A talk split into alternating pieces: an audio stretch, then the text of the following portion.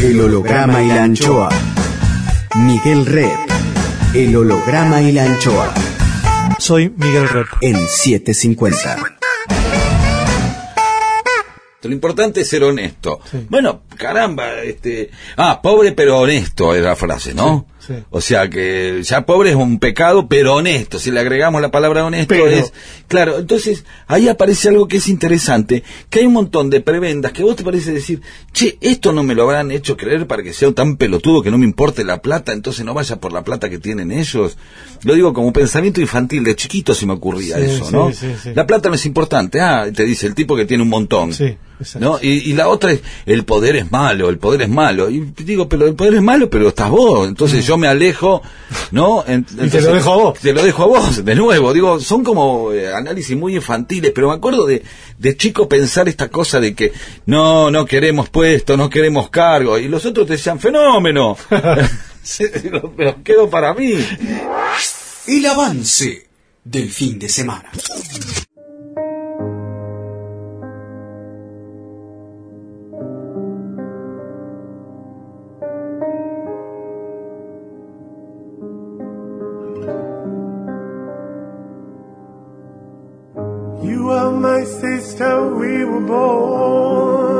Tú eres mi hermana.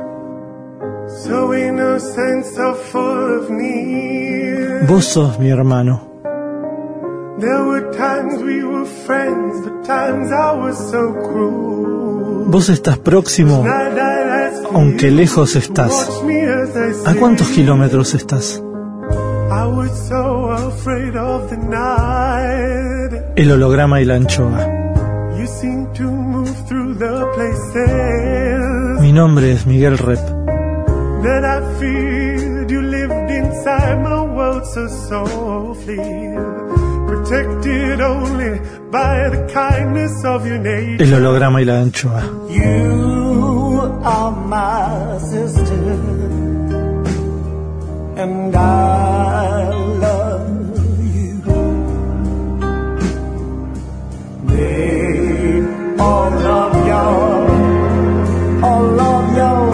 El holograma y la anchoa.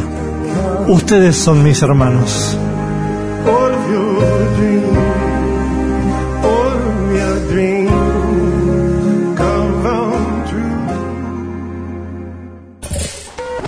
El holograma y la anchoa. Hoy, programa de avances. El anticipo del holograma y la anchoa de este sábado y este domingo. Laburando el peronismo, siempre hay un. eh, laburando desde el humor, ¿no? ¿Siempre hay sentido o también te ataca el sinsentido? No, creo que sí, que el peronismo eh, tiene lugares de sinsentido interesantes. Más que el fútbol. Eh, no, no, no. Eh, tiene lugares sin sentido cuando, cuando en medio de su folclore o en, en, en- en medio, eh, como en el sexo o en cualquier cosa, en medio eh, o en una fiesta, hay un lugar, hay un momento donde nada, donde todo pierde sentido y nadie sabe por qué está ocurriendo algo. Pedro Saborido, autor de Una historia del peronismo. Yo creo que el peronismo tiene momentos de, de, De sinsentido. de sinsentido, sí, claro. Me claro, refería más claro. a tu, a tu tra- tratamiento desde humorista. desde Sí, el sí, sinsentido, ¿no? sí. Pero en algún momento a mí me gusta que el sinsentido finalmente caiga en una eh, parado en un lugar donde tenía sentido. Mm, mm. Eh, que Bueno, el es que el- sinsentido sea un viaje. El que, es que es el peronismo en ese sentido. En Claro, En claro, ese sentido sí, es, es un calmar, ¿no? Porque vos podés poner un montón de situaciones de sinsentido, pero siempre estás en, en la casita de calmar, ¿no? Siempre estás ahí. Sí, el peronismo sí, es una locación muy fuerte. Claro, entonces Si lo puede- sacás, no es peronismo, si sacás de esa locación. No, pero podría decir que son situaciones, si vos querés poner la casita, la, la prefabricada de Camar, Ah. eso es el peronismo, el peronismo tiene un montón de gente que se sube al techo, este barriletes que salen, son remontados de adentro de la cocina, hay un montón de Sí, cosas es que pero siempre territorio. están agarradas. Sí. Están Eh, agarradas. porque estoy pensando en Canal K, a Perón en las nubes, no es peronismo. Perón en las nubes no es peronismo. Ni aunque pongas un montón de descamisados, las nubes y el paraíso no, es el peronismo. no, peronismo es un paisaje, una locación muy fuerte, Sí. que tiene olor, que tiene sentido, que tiene y- error, Y, y- y- y aparte es con urbanero. Es, es- sí, pero pero aparte em, si uno va a distintos lugares, eh, obviamente el, el peronismo, este, como todo, tiene o- otras expresiones. Uno va a Córdoba y el peronismo en Córdoba se vive de otra manera, en Rosario, en Santa Fe de otra, en Lanús de otra, en Berazategui de otra y en Avellaneda de otra. Este, aún- y aún también con el color de, de cada de cada peronismo local o la expresión que esté teniendo en ese momento, ¿no? Mm. Eh, entonces a- a- ahí aparece como ese multiperonismo eh, que, que, que como la vida o como el mundo se propone eh, es tan fuerte como se propone como este, como como fórmula de, de, de- y forma de organizar una sociedad que contempla tener derecha izquierda centro El peronismo. eh, sí cool gente culta Bueno, gente bruta Pero ¿no te parece que eh, pero hay, hay grandes pero- pensadores y grandes no pensadores Pero hay, pe- Eh, hay peronistas leves. más ¿eh? Hay peronistas leves. Pero Llegás a claro, una sí. casa grande, hay un eh, medio peronista, pero, eh, pero, pero, en algún eh, pero al ser alu- aluvional, nadie sabe quién es el... Debe haber, hay unos peronistas, lo que está en discusión es cuál es el peronista del auténticamente peronista 100%, o sea, el peronista patrón que debería estar en la unidad, en, en la en Francia, eh, Sí, en- estudiado. estudiado en, sí. las cosas de pesos y medidas, ahí donde está el metro Claro. patrón, el litro, el ¿A kilo. quién se parece? Eh, Claro. y, y, bueno, ¿cuál es el peronista? Claro. ¿Entendés? ¿Cuál es? ¿Se parece a un sindicalista o se es un parece a- sindicalista o es Rodolfo a la Walsh, JP? que antes era antiperonista o es un pibe de la JP eh, uno con barba y, y- y poncho rojo o, o es un quién es Piñanelli Sí. ¿entendés? o, O Grabois, Rossi. si no es O Rossi. o Rossi Claro, son tres capas, son tres distintos. ¿quién es? Alicia Castro Sí, sí. eh, este Omaira Mendoza Mm. eh, eh, ¿cuál es? O Quiroga. O Claro. Omar Quiroga Claro. eh, o Facundo Quiroga, no sé, digo, no, de verdad, te empieza a ir y, y hay todos los matices. Yo creo que lo que, eh, yo creo que todos esos matices se van a encontrar en cualquier otro partido político y en cualquier movimiento Sí, pero el fanático, el fanático Pero- peronista, ¿no se parece al fanático peronista? ¿No hay una- un patrón donde los fanáticos peronistas son fanáticos iguales? Me- ese me- que le sale el fervor y Sí, pero eso me parece que ese, el, el- el- eh, ese lo que me parece que tiene es un momento en donde sí lo iguala a eso. De todos modos, yo creo que, que todas esas categorías de peronistas eh, que hay, que son muchísimas, hacen que el peronismo no tenga eh, casi límites, Hmm. que haya gente que pueda ser a veces peronistas y a veces no, eh, o gente que eh, dejó de ser peronista y gente que jamás imaginó que iba a ser peronista. Y eso, el kirchnerismo convocó a mucha gente que jamás en su vida pensó que iba a ser peronista. Se Muchísimo. hizo peronista a los 30, a los Sí, 40, a los los- 50, a los 80 a los debe ser. 80, y sino, Viejos comunistas que se Sí, hicieron. pero eh, claro, que por ahí te dice, bueno, bueno, y yo hace, eh, hace poco eh, estuve en, y cada uno con su historia, ¿no? La historia que hayan tenido con Perón los comunistas, Mm. este, que por ahí los metió en cana o los cagó a cachetazos. Mm. Eh, pero eh, estuve en un club, en el Pérez de Lanús, que es un, un club eh, eh, judío de, de izquierda, con el ICUF relacionado con, con el PC, si querés. Habla, sigue hablando Pedro Saborido. Y, y- y yo hablaba un poco de peronismo y divirtiéndonos y, y los de menos de 50 o los de 50 y pico se divertían y me decían, che, hay un par de viejos que... Claro, que les molesta un poco, que son pueden llegar a ser cristinistas o kirchneristas, ¿viste? Sí. Pero... eh, pero ahí es interesante porque eso es el- la parte frentista del peronismo donde crea un dispositivo, llámese nuevo encuentro o llámese kirchnerismo, que le propone un sector de lo que es el peronismo que no se ve como peronismo. Claro. Y seguís Que adentro. no se ensucia Digamos, tanto. en la casa tiene una habitación para, bueno, a ver, che, yo eh, no soy peronista. Sí, peronista, pero no voy a- pero no. no sé si quiero eh, estar con descalzo Tula. y con Tula y con Moyano.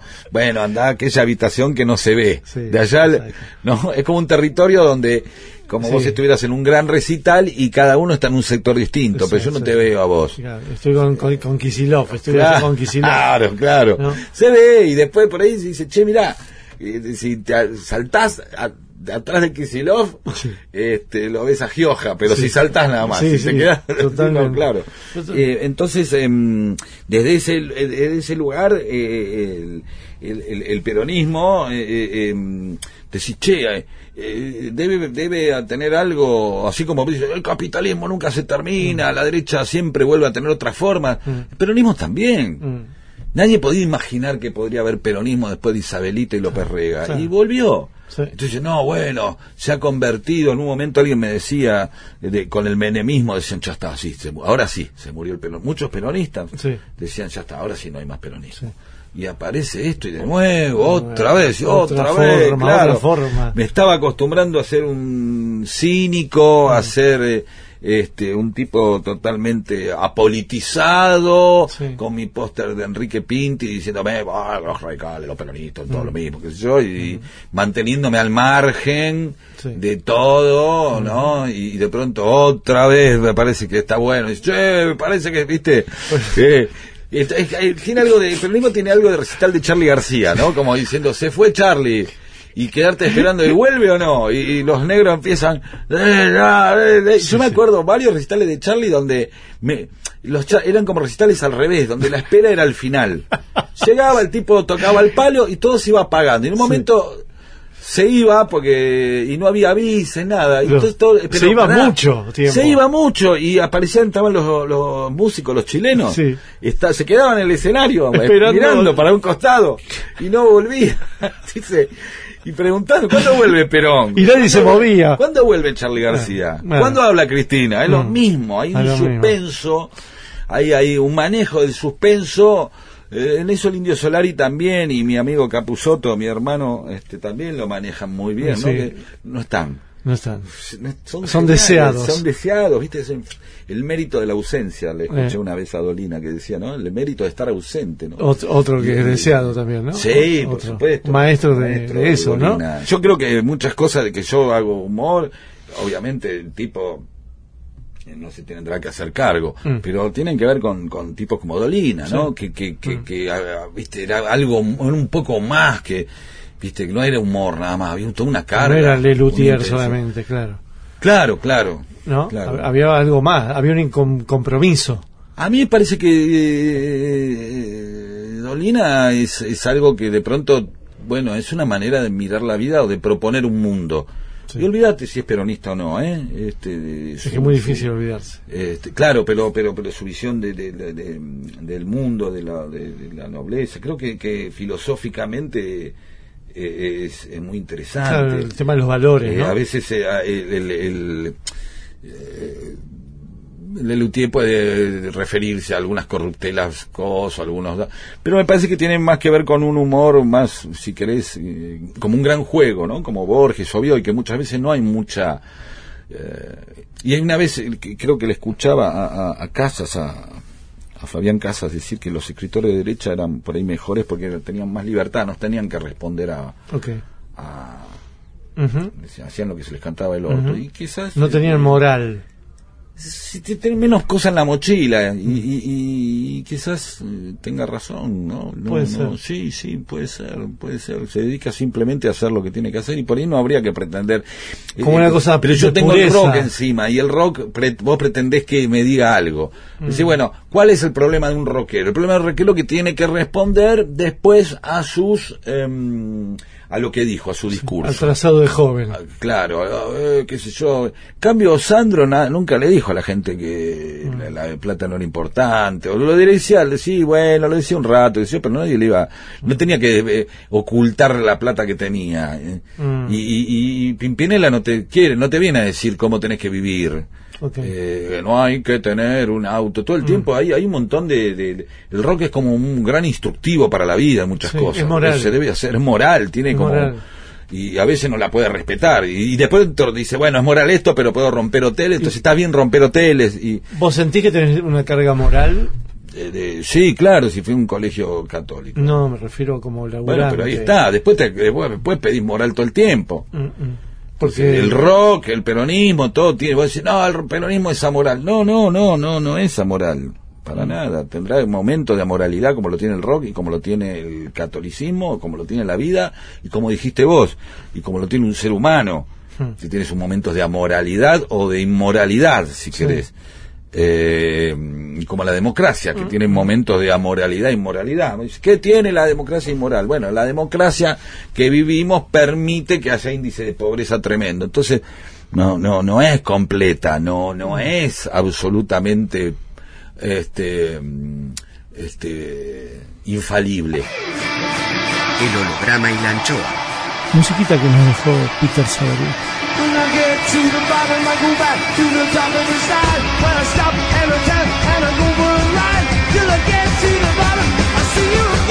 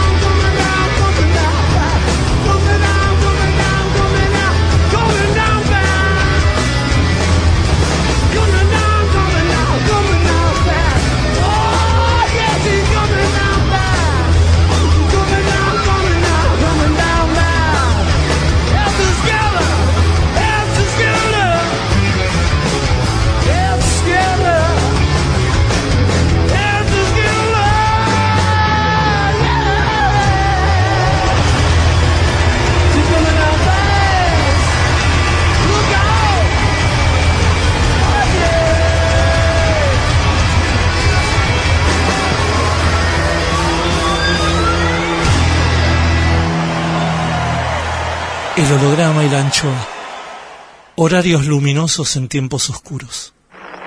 Rep sigue en 750. Seguimos con más avances del programa de mañana, es decir, esa sutil hora en que el sábado se convierte en domingo. Cero hora, ¿no? Cero. Che, más allá de, de Hurley, ¿no? El origen barrial, los amigos. Eh, eh, ¿Cómo es la historia de tu familia con el peronismo? La de mi vieja nunca lo tuve claro. Gorila no era seguro, pero mi vieja mucho no hablaba de política.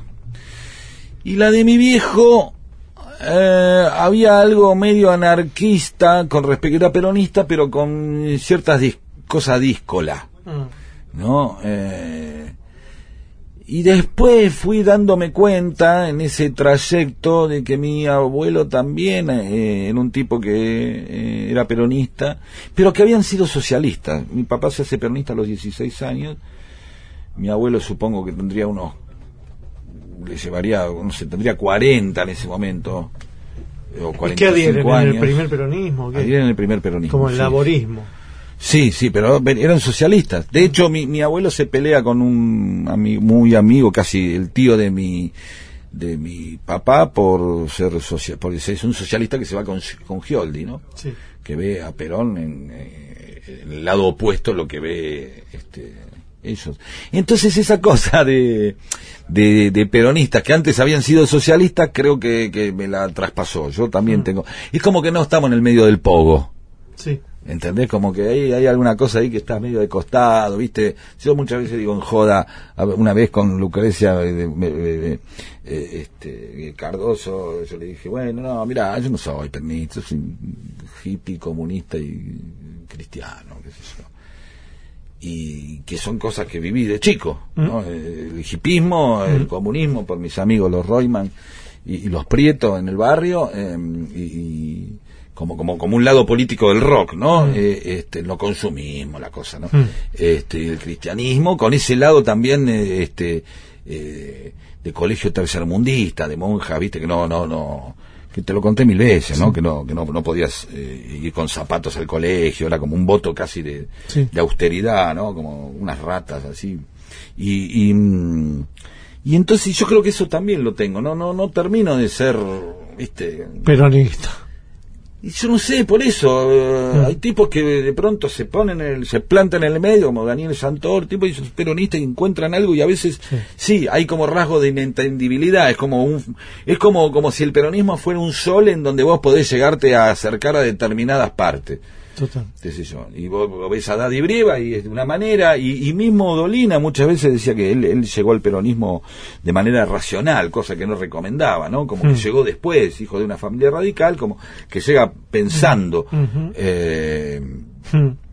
Y entonces, claro, qué sé yo, cada uno, y otros llegarán por interés, y otros llegarán por vocación de poder, eh, entonces vienen de la UCD o vienen de otros lados y se acercan al peronismo, de la manera que muchos peronistas dejan de serlo y se van a trabajar a los otros lados y, y- y- y- con toda la sabiduría, digamos, y todos los años de rosca laburan de otra manera, son como, como, eh, como si te- tuvieran de en licencia ideológica, ¿no? Como el tipo es, bueno, este, me saco la parte de peronista y toda la que sé de política la, la uso en otro lado profesionalmente. ¿Y cómo? Y, y- y entonces eso en la familia yo creo que todo el tiempo había algo de eso, algo de, de- de- de peronismo con baranda, ¿no? De, de guarda, peronismo con, ser peronista pero con paragolpe, ¿viste? O, o Este- pone- ponete, se- anda, anda al peronismo pero llévate un saco. Más. Pedro Sabrido, guionista. Rep en 750. Conociéndote y conociendo como tu vida, tu, tu- tu trayectoria, siempre, bueno, siempre fuiste un, un hombre de dúo o de trío creativo. Este Sí. es como tu periodo casi solista, ¿no? Ya llevas por lo menos dos producciones como solista. ¿Cómo te, cómo te llevas con eso? Eh, ¿Tenés como una- un arrebato de, de- de- de De tener un dúo? no. No, bueno, pero a mí me gusta hacer cosas, como salimos a hacer charlas con No, vos. eso lo o- hacemos, o- o pero con estos Daniel dos Santoro. productos, digamos, Sí, sí, es verdad, me, me cuesta, me cuesta y, y de hecho mm, me rodeo ahí, eh, aparecen en el libro mucha gente, este, eh, y, y tres fundamentales que son Germán Martínez, que es un gran amigo mío, eh, Julia Hermida, que es una doctora en psicología, y, y Germán Calvi, que son los con los que fui chequeando cosas y, y- y fueron como una especie de, de, de dúo. Mm. Me parece que a mí le me da el trabajo en conjunto, pero que es verdad, no, no, lo había, no me lo había puesto a pensar. Eh, no me lo había puesto a pensar. En todo caso, eh, em, en todas estas cosas con Omar Quiroga, después con Néstor y Fabio y Diego en todo por dos pesos, eh, con Sebastián Borenstein y también con Omar Quiroga en lo de Tato, Con Fontova. con Fontova, con Coco Silly, con las cosas que, con Mex, con gente con vos, son gente con la que mm, me llevo bien eh, trabajando y naturalmente me aparece algo que mira, recién hablaba con Pepe Rosenblatt, con el cadete, que algo en lo que te podés entender aunque sea un rato. Mm. ¿Entendés? Eh, aunque sea un rato. Mm. Por ahí. Y me parece que estas son épocas donde. eh, Vos fijate que el, el tránsito de las bandas de rock, ¿no? Eh, Las bandas de rock eh, salían a tocar y, y tocaban los integrantes tal cual, la, la banda, ¿no? Y aunque el disco estaba lleno de teclados y orquesta, los jugos, los Beatles salían con sus cuatro instrumentos a ver cómo hacían para, para Hoy hay dos cosas que han permitido que, a- aún con Demis Rousseau, al que se lo acusaba de usar cintas, ¿no? A nadie hoy se le ocurriría criticar a alguien porque usa cintas. Che, la batería está grabada, a nadie le importa. Y esos son amplitudes que se han dado en ciertas ortodoxias y han logrado que muchas eh, pues, vienen los Rolling Stones y hay cuatro tipos, pero después está el bajista, que no se sabe, el bajista negro de Derek Jones, no se sabe ni se bien el apellido, con tres coreutas y dos saxos y dos teclados, los Who son dos tipos vivos más seis que para hacerlo sonar y a nadie le importa un carajo ya eso. Han- y, y creo que a nadie le importa si la banda se separó o no, la banda quedan en suspenso y por ahí vuelven. También en ese aprendizaje de nos separamos para siempre, después, che, pará, y si volvemos tenemos que pedir permiso a la moral del rock. Se juntan por dinero, se juntan, qué sé yo, porque se juntan. ¿Viste? Siguen tocando, ¿qué crees? Se maten. A veces el rock en ese nivel de parricidio dice, Deep Purple, siguen tocando. ¿Qué quieres? ¿Que no toquen más? ¿Qué quieres que haga el tipo? Claro, Boludo. claro. El tipo le dice, ¿vos cuánto hace que estás laburando? Te dice, "Eh, es, médico todavía, tiene 60 años, es médico. ¿Por qué que le va a decir que deje de ser médico a los 30? Eh, sigue atendiendo pacientes. Una, una vez, a, a veces me- me- los críticos siguen haciendo lo mismo. Y vos también seguís haciendo lo mismo. Mm. Seguís haciendo críticas. Mm. Bueno, pero un crítico es un solista, ¿no? Claro. Me refiero más que nada a esta Pero cosa... esta cosa de estar solo, sí, pero no, no, no lo hice solo, ¿eh? En el fondo, en todo caso, pondré mala jeta y, y- y las colaboraciones eran menores, No, pero... pero sí sos solo. Estás el testeo de un producto, de una producción, Sí. no es lo mismo hacerlo con Diego. solo, no, no, estoy Ahí estás solo. solo por, en tanto autor. Bueno, pero no lo tengo a Diego, no lo tengo a Omar, no te No, tengo a vos, sabés. no tengo a alguien, no solamente que me apoye y me complemente, sino que represente. Es Claro, que palabra. represente, sí, sí, es palabra. Bueno, por eso mismo, eh, es, es quizás acá donde más te muestres como autor. Esa es la, la pregunta final o pregunta más Quizás profunda. sí, sí, ¿Entendés lo que sí. digo? Lo donde se no nota tu decir- voz, donde se nota tu voz no, no eh, mezclada con otra y no interpretada por otro, sino interpretada Sí, con Solo todas las limitaciones del caso. con lo que sea. Sí, sí, Incluso con la abundancia que solo podés dar vos. sí. Porque en cotejo con otro, quizás eso es el recorte. ¿Entendés? Sí, Entonces sí, eso es lo que yo sí. digo. Hay autoría. acá. Totalmente, absolutamente. Y no quiere decir que sea lo mejor que No, no, no, no. como Que es, como autor individual solo, donde vos no tenés que decirle, si te parece que en nombre de los dos yo estoy opinando esto. Ah, bueno, claro, por supuesto. Sí, sí, y no solamente la opinión, sino la ayuda. Mm. O sea, si yo hago una cosa con Diego, Diego es un tipo que tiene ideas brillantes y listo, se acompañan con las mías. No, acá estás solo. y, después es un actor solo. brillante y lo Mm. mismo me puede pasar con vos cuando hacemos las charlas siempre hay otro tipo con el que más bien acá es es eh, es como un ejercicio muy personal que aparte es todo lo contrario a lo que hago constantemente Claro. Porque no tengo que editar no hay producción es puramente eso y Lo que te reís va. con eso o no te reís con eso o te divierte o no te divierte Exacto. entonces eh, creo que sí es un libro más tajante porque apela al tipo que puede llegar a divertirse leyendo. Mm. O sea, no, no es, el problema no es nada más mío.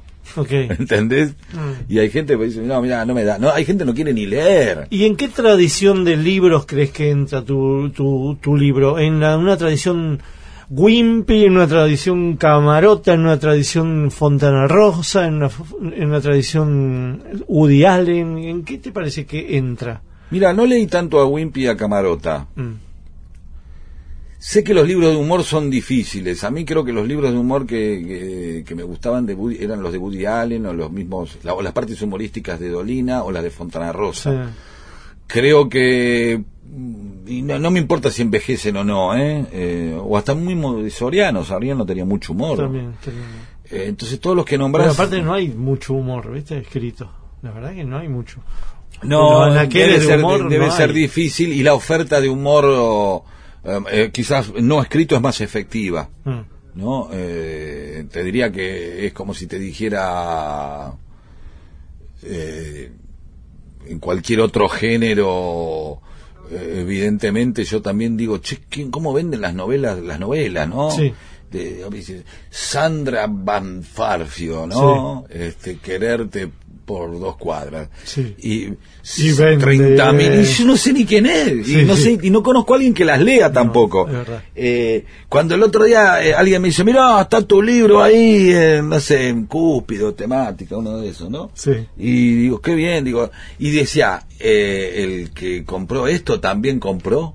Yo no sé si era uno solo que compró mi libro ahí, sí, sí. porque había comprado todos los del coreano este que está de moda, el que está filósofo. buenísimo. Sí. Sí. Eh, digo, entonces están todos los peronistas comprando al coreano. Claro. No.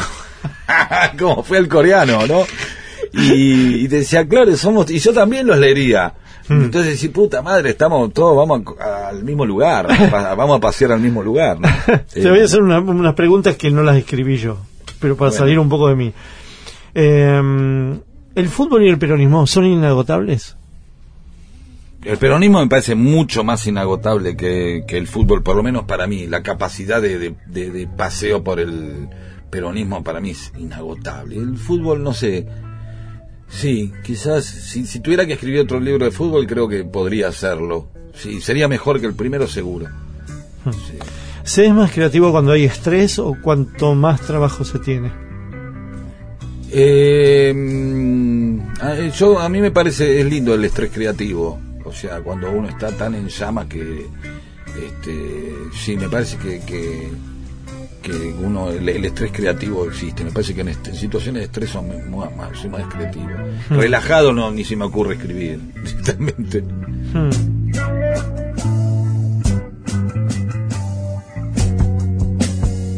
El holograma y la anchoa. Musiquita que de nuevo nos dejó Pedro Saborido. Es medio largo pero no importa condenado de niño condenado de, de invisible ¿te acordás? habla conmigo Ah, sí.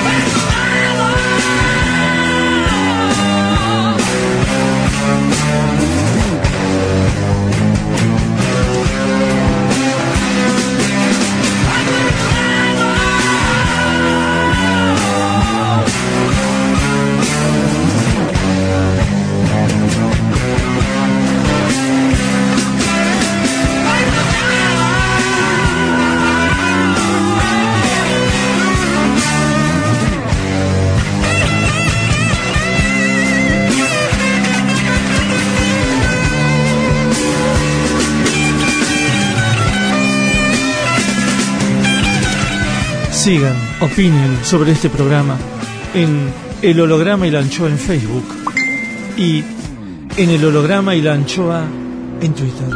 Arroba el holograma y la anchoa. El holograma y la anchoa. Seguimos con Pedro Saborido, humorista. El anticipo del holograma y la anchoa de este sábado y este domingo. ¿A vos te hizo reír alguna vez Tato Bores? Eh, no, yo no me divertía con Tato, Ah, pero me parece buenísimo. Mm. O sea, eh, pero tampoco me divertí con Friends y, y, y Con no Friends. y, y ni con Seinfeld, Mm. ni con los, te diría que ni con los Monty Python me he divertido. ¿No? No, no me hacen reír. Mm. Ah, Me, me hace lo que Woody Allen y una vez Santiago Segura decía que no es una frase que me encante la descripción, pero es, es el, el- las cosquillas en el cerebro, es el placer del ingenio. Sí, sí, sí. Total. No me río. Pero hay cosas, no hay cosas que te hacen reír. No, los Monty Python nada. No, pero, alguna lo- cosa, alguna otra cosa. Por ejemplo, yo estoy pensando en qué No, me hace reír a mí. pero ¿sabés qué me hizo reír alguna vez los Monty Python? La Ah. parte del cecioso. Sí, buenísima. Pero, pero La- porque la se están riendo todos, claro, pero me contagia la risa porque todos se ríen. Es maravilloso eso.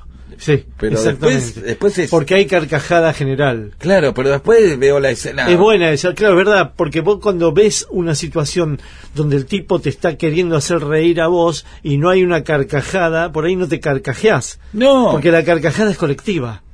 y ahí se están riendo todos, se ríe el público y se ríe el coso. Hay, hay una parte que me pareció siempre brillante, Sí. de, de- de- de- de- la vida de Brian, que es cuando el tipo está escribiendo una protesta en la calle y viene un soldado romano y le dice que tiene falta de ortografía. Sí, claro. Entonces, para que aprenda, le hace pintar. Total, muy bueno, Me- muy me- buen gag. Es un gag brillante. Brillante, brillante. Entonces a mí no me hizo reír. Decía, puta, ¿cómo? cómo? Abajo los romanos. Es perfecto. Perfecto. Es perfecto. El tipo, la paradoja es que el tipo pintó, to- o sea, hizo- y logró lo. Nada, es buenísimo. Es buenísimo. Entonces, ahí me, me, agarra como un placer de admirar algo. Sí, ah, es verdad.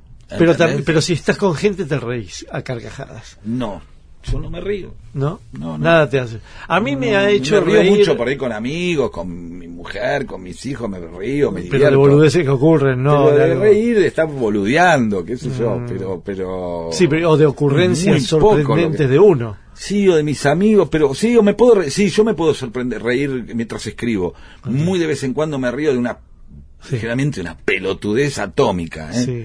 Muy pero, boba. es. Pero seguramente haces reír con eso que te reíste.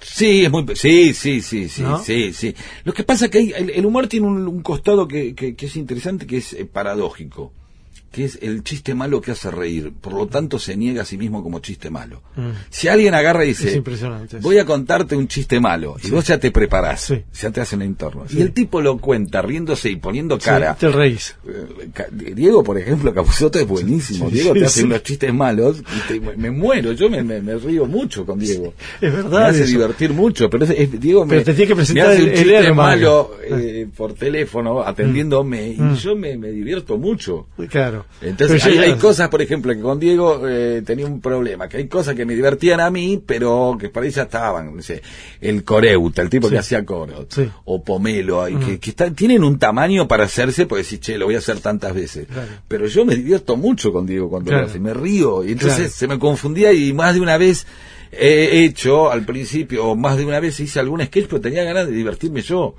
Y por ahí Diego, si ya está, boludo, este, no da mal, digo, y eh, a Pero mí hay- me divierte mucho. Hay dos maneras, parece, de reírse. Una con la sorpresa absoluta y otra con la esperada, esperar reírte. Claro, ¿no? sí. Hay una especie sí, de sí. voy a voy a sentarme a que me haga de nuevo esto y que me va a hacer cagar de risa. Sí. Y la otra es la que te sorprende, que te hace reír porque te Bueno, sorprendió. pero ahí es la misma manera en la cual uno no entiende, dice, el humor es sorpresa intelectual, decía Macedonio Fernández. Mm. Sin embargo, hay discos eh, de chistes Hmm. y cassette de Y lo chistes. escuchá de nuevo. Y lo escuchaba, y Lelutier y Woody Allen tenía acoso. Y el, el- el primer gran éxito de Mel Brooks es un disco. ¿No será que el, el humor es la primera vez que lo escuchás y después es comicidad? Me parece que hay chistes para escucharlos por primera vez y chistes para volver a escucharlos, donde te hace reír porque no seguís sin poder creer eso que estás escuchando, que es claro. porque eso te reís. Es decir, el O- humor- O, reflejás la primera vez. El ¿no? humor es la primera vez. El humor es la primera sí. vez. Y después- la comicidad es la segunda vez. Quizás sí, sí, sí, porque porque lo podés volver a escuchar. Me Es la que- fórmula. La comicidad es la fórmula del humor. Sí, porque ahí también ocurre algo cuando cuando cuando el humor te sorprende. Mm. Es, es, eh, Que es cuando vos te reís que estás escribiendo algo. Eso es humor. Ahí te Pero a sorprende. mí me, me pasa con las charlas. En las charlas yo hago chistes o boludeces que digo que yo sé que van a funcionar. Mm. Sí. Y me divierte hacerlas, hacerlas porque sé que va a funcionar. Un mecanismo de comicidad. Sí. Pero a veces hay chistes que no me gusta volver a hacerlos porque me gustó a mí hacerlos una vez. Y no los vuelvo a hacer. Sí, sí, pues hay, hay como una especie Me- de honestidad. de- claro, de un mecanismo de humor que es. No, este esto no es- lo voy a- No, este no, no, es así. Me divir- a mí me divirtió hacerlo ahí. No lo voy a barato. Claro, eh, pero a mí me parece que ahí ocurre lo mismo que cuando éramos chicos y nos contaban cuentos. Había días que queríamos que nos cuenten cuentos nuevos Ah, y había días que, no, que queríamos que nos cuenten el mismo cuento, sabiendo cuál era el final y todo precisamente por eso, porque sabíamos cómo era el final. Eh, de hecho, creo que de eso se trata la ficción y el conflicto, se trata de meterte en un problema del que te van a sacar, Sí. como tener el alivio de, ese, de esta pesadilla, yo sé que voy a salir. Mm, O sea, voy a ver una película de terror precisamente porque sé que voy a salir del cine. mm, mm. ¿no? En ese caso, la película funciona mejor de una pesadilla. La pesadilla en un momento tiene un momento que no sabes que estás en una pesadilla y el alivio viene Como el macrismo. cuando salís. claro, Bueno, el bueno. macrismo. Sí. No, no sabes si vas a salir. Estamos en medio de ese cuento que no sabes si vas a salir, ¿no? Exactamente. En ese sentido, lo que queda es la esperanza histórica y Sí. por eso de nuevo volvemos al peronismo. Sí. en que siempre se vuelve. Hay un rescate. Que hay una vuelta, que no es fácil y que hay que lograrla, pero alguien puede decir, ¿y cuál es el problema si, si, si, si, si se va a terminar? Mm. ¿Y cuál Y- es- eh, ¿Cuándo? ¿Cuándo? El problema es el cuándo. cuándo. El cuándo, porque el cuándo eh, requiere de tiempo, tu tiempo vital requiere de vidas. Exactamente, Eh, y, y requiere de ocupación de sueños y de tiempo que te dedicas a que se vaya. Exacto. ¿Entendés? Es eh, de libido, claro, de, de, de, mucho tiempo y energía. Yo te digo a vos, a alguien le digo, te vas a vivir a eh, Venado Tuerto. Sí. ¿Cómo me voy a vivir a Venado Tuerto? Sí. Y, mm, no, no sé si quiero, dos meses. Mm. Eh, bueno, está bien, dos meses, o tres años, qué sé Sí, yo. sí. Hay un límite, un límite. Ahora, eso, esa, esas cargas de para siempre, Sí.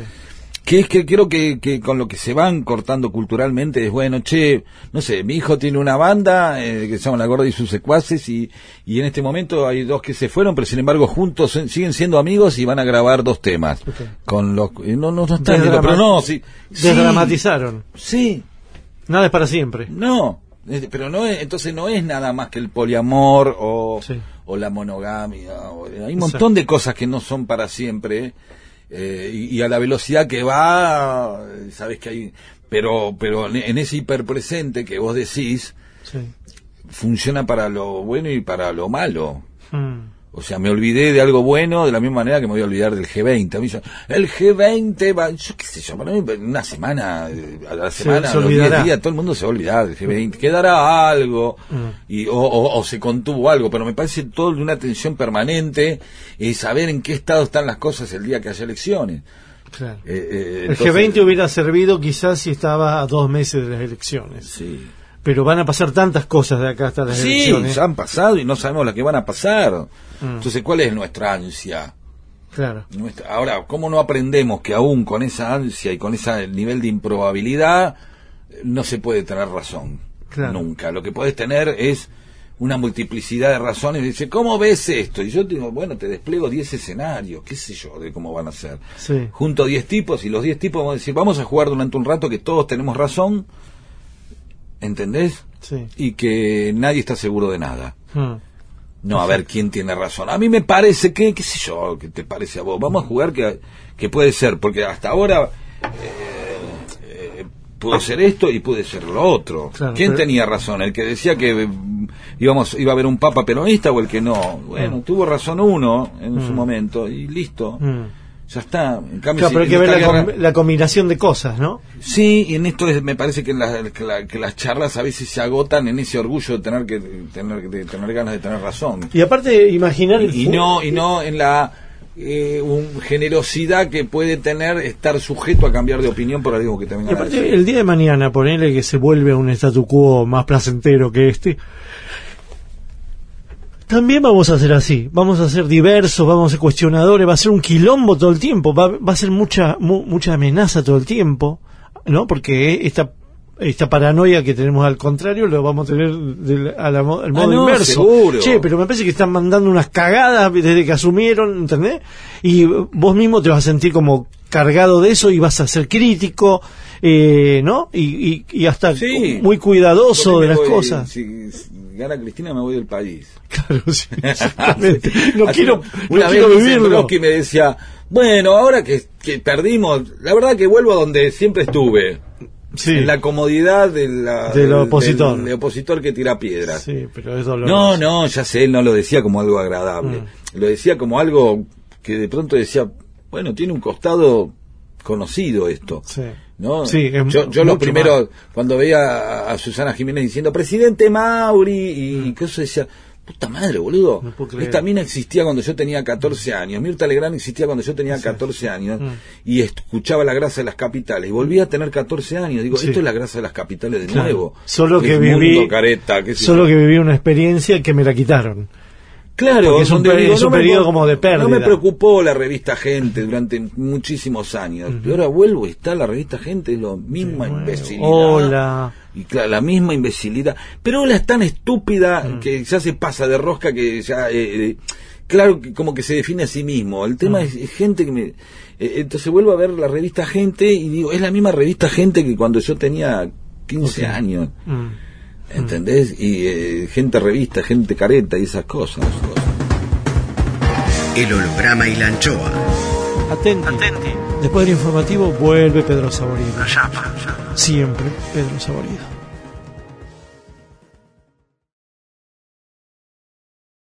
Miguel Rep tiene aire. Aire 750. 750. Cuadritos finales. La chapa. Léete un, un, un capítulo, por favor. Eh, Voy a leer el, el final de un cuento. Dale. Eh, no el final, la reflexión, porque el libro explico tiene eh, cuentos y sus propias explicaciones abajo. sí. Y esto me gusta, es que no no no no no tiene chistes esto. Sí, sí, es, es la parte rigurosa. La parte ni, ni siquiera tampoco rigurosa, ¿no? Es como, sí, como el análisis final, ¿no? La coda. La coda gris. Eh, habla es lo spoileo un poco, pero no me importa. Siempre eh, es un personaje, ¿no? Que deja de ser peronista por una oferta que le hacen. Pedro Saborido, una historia del peronismo en 27 relatos, 74 reflexiones y más de 140 metáforas que pueden servir para el regocijo del simpatizante como valiosa información para el desconocedor o el extranjero o también como guía práctica para que el antiperonista pueda acabar de una vez por todas con el monstruo que desde hace más de 70 años azota a la Argentina. Lee a Peter Saborido. Siempre se acusa al peronismo de sostener prácticas ligadas al clientelismo. En este caso, esta perspectiva se trataría de un clientelismo peronista inverso, es decir, un tipo no se hizo peronista por los beneficios que le proponen, sino que dejó de serlo. Pero el clientelismo no es exclusivo del peronismo. El capitalismo sabe que debe proponer para tentar cosas como la fama, la trascendencia y la posibilidad de XXX, que para este personaje fueron el choripán y la coca. De la misma manera, muchos antiperonistas de clases medias y altas supone que no son víctimas del clientelismo, pero lo son. Los beneficios de la injusticia social, la conservación de privilegios y de cómodos lugares en la estructura social son el choripán y la coca por los cuales votan a quien se los asegure, que no son los peronistas, sino todo lo contrario. Esto me gusta porque pude encontrar algo para decir, eh, viste, nosotros no somos los únicos que van por el choripán en la coca, ustedes también van por el choripán. Lo que pasa es que a ustedes les parece lo normal defender lo que tienen.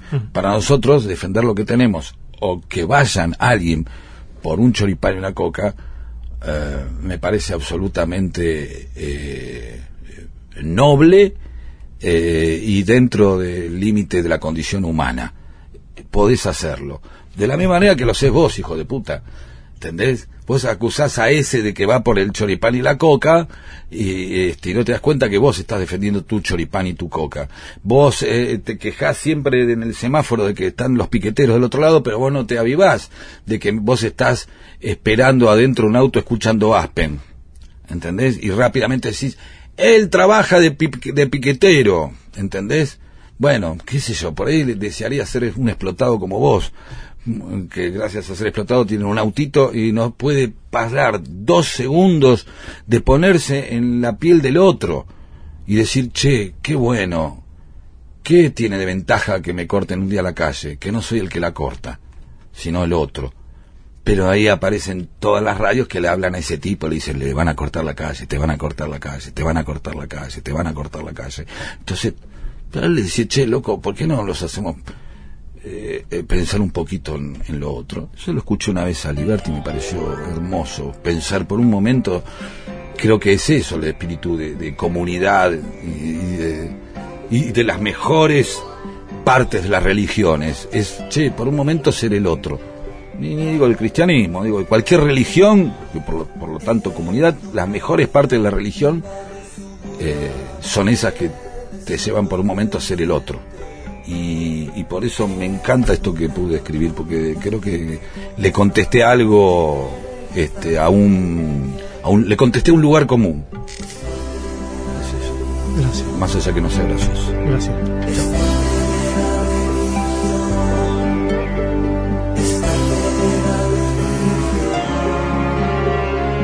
El holograma y la anchoa.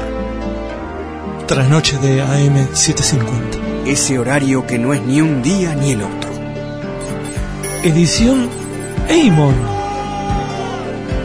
Textos Jorge Tanure. Yo sé que el mundo no es como lo queremos, lo sé de los 10 años. Intenta, produce, consigue Berenice Sotelo. Lápiz y tinta, Miguel Rep. En la contratapa del fin de semana. Sueñan lindo. Miguel Rep. ¿Sabes qué? Desde el viernes hasta el domingo, las trasnoches son del holograma y la anchoa.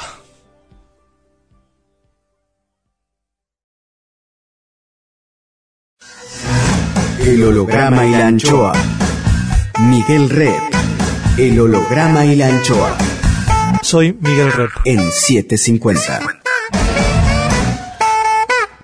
Soy un comunista, hippie y cristiano que se siente bien con el peronismo.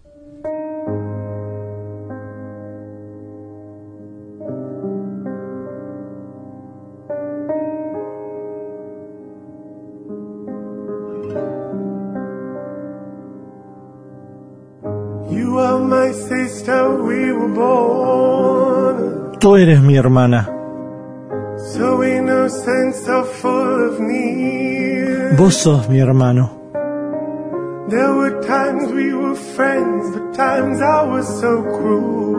Vos estás próximo, aunque you lejos estás. ¿A cuántos kilómetros estás? El holograma y la anchoa. Nombre es Miguel Rep. that I feared. You lived inside my world so softly, protected only by the kindness of your nature. El holograma y la anchoa. You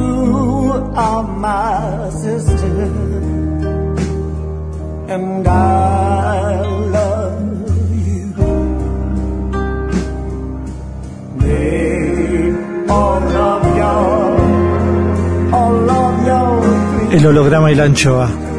Ustedes son mis hermanos.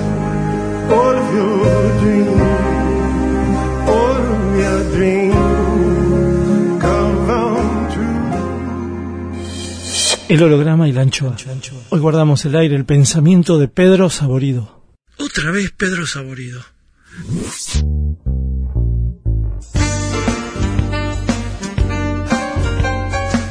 Una historia del peronismo en 27 relatos, 74 reflexiones y más de 140 metáforas que pueden servir para el regocijo del simpatizante como valiosa información para el desconocedor o el extranjero, o también como guía práctica para que el antiperonista pueda acabar de una vez por todas con el monstruo que desde hace más de 70 años azota a la Argentina y Coso. El segundo libro, por lo menos de esta etapa de su vida, de Pedro Saborido. Pedro ya vino varias veces al programa, el anterior vino a hablar de, de su libro de una historia de fútbol. Esta es una historia del peronismo y es para cagarse de risa. Pedro Saborido en el holograma y la anchoa. Por tu culpa ya está agotado el libro. Está agotado, pero qué sé yo. Mucho boca a boca, ¿no? No sé, no, me parece que igual lo remedio. Yo quiero igual, viste, quiero ver, quiero ver qué pasa. Son esas cosas que decís, viste que tu- me parece que tu libro más exitoso en, como en cuanto a ventas, ¿no? Mm. Sí. Es 200 años de peronismo, me parece. Por lo menos en Planeta, pero no, hubo... ¿No? ¿Cuál?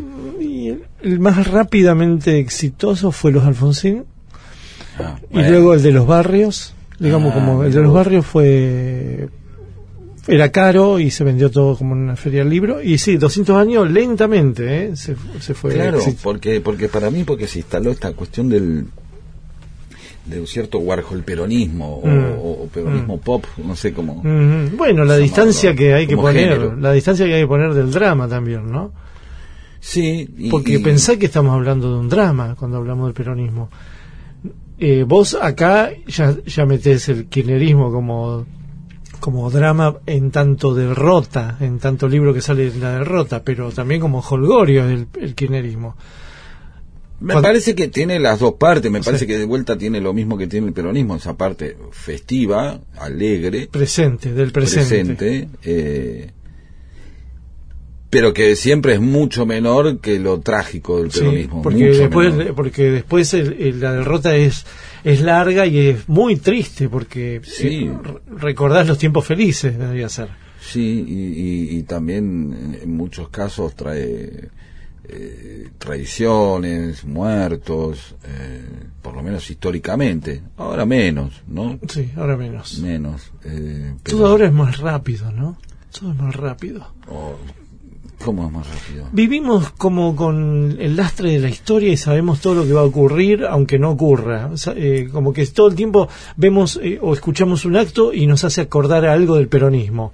Nos hace acordar de- o del bombardeo, o nos hace acordar de, de qué sé yo, del del, del largo exilio o de la lista negra. Como que siempre hay una reminiscencia. El peronismo ya lo escribió todo. Después lo volvió a escribir y lo va a seguir escribiendo. Claro, como uno eh, asiste a distintas versiones de la misma historia. Sí. No, no, no, no caigamos en eso de la parodia y No. se repite, No, Porque eso, qué sé yo, no sé si es así. Ni siquiera sé si lo dijo Marx, Mm. eso. ¿no? Eh, Mm. Esa cosa de que la historia se repite primero, bla, bla, bla. Sí. Pero sí hay como una referencia en donde, eh, che, eh, eh, que Perón, eh, eh, Puerta de Hierro, eh, eh, Francisco en el Vaticano, ¿no? Eh, Francisco en el Vaticano está como Perón en Puerta de Hierro. Sí, sí. Eh, uy, Cristina en el Calafate eh, está como por pero también es senadora, no está Claro. por los No, Exacto. bueno, pero los dos primeros años, de alguna manera. ¿viste? Entonces son como que son... Y Macri, Aramburu y así. ¿no? Pero con votos. Claro, pero con votos. Claro. y se parece es- a quién, a de la Rúa, no, no se parece a de la Rúa, ¿a quién se parece? Claro, a, o Menem. a, Ch- a Chamizo. Claro, sí, sí, sí. Entonces, em, eh, eh, eh, todo el tiempo es como que para contar el presente estamos todo el tiempo usando, bueno, tanto nos insistieron que tengamos memoria que estamos todo el tiempo usando pedazos de pasado para describirlo. Es muy raro porque eso lo, lo usamos nosotros, porque la derecha no, no, no, no se describe a sí misma con recuerdos. No anda diciendo qué bueno esto, porque como, la verdad, como con Alvear, Claro, sí, ¿No? no, está todo el tiempo poniendo todo abajo de la alfombra. No, no, está diciendo, no, porque anda así, como Bioy Casares, no, no anda con esas comparaciones. Yo Es- sí lo uso, anda, así como Pero- no- nosotros- como a una versión que... No, pero nosotros, que pero digo, la- eh, che, antes tiraban con Borges y Bioy Casares, ahora tiran con no, Andazzi. pero yo digo los del club de la, de- del ajuste, digamos, Sí. dividiendo el, el plan del ajuste contra el plan del reparto. Nosotros pertenecemos más al plan del reparto. Los del ajuste permanente, los que dominaron la historia argentina un 80%, sí, no comparan con el pasado. Como, como compara así el, el- Pero no tienen un lugar donde hay también un pasado idealizado que es esa Argentina eh, preperonista o la Argentina que no fue por culpa del peronismo. Sí, pero no tienen hechos. No tienen un 17 de octubre, no tienen una Ezeiza. ¿Entendés? Como que no hay hechos. Hay como un... Es como, ¿cómo puede ser que vengan estos y nos arrebaten la historia que per- nos pertenece a nosotros Sí, de, es de- verdad desde que siempre- 1810? A mí me parece porque siempre la mayoría de los hechos son generalmente bastante nefastos y siempre quedan tercerizados en un sector. Es decir, eh, el usufructo de la caída de Perón en el 55 fue eh, de, de muchos sectores, fue Sí. de los socialistas, fue de los radicales balvinistas, Ah, la iglesia. este, de, mucha gente. Sin embargo, a la hora de reivindicar a la Libertadora, Sí. Mm. cada vez eran menos. Y yo recuerdo, aún eh, cuando yo tenía, no sé, 20 años, es decir, eh, 30 años después de la, de la Libertadora, que eran un grupete aislado. Nadie, ningún radical reivindicaba a la Libertadora, ningún cura aparecía. Nadie. No, eran poquitos los que reivindicaban eso. Sin embargo, al principio sí, tanto Borges como Bioy hablaban muy bien de la Libertadora y le dedicaron poemas, creo.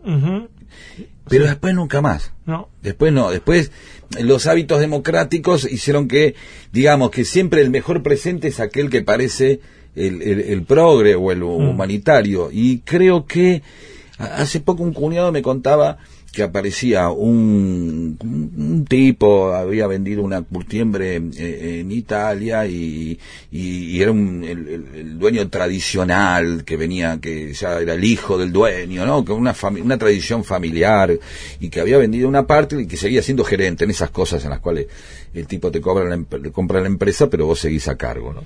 El que habla es Pedro Saborido, humorista.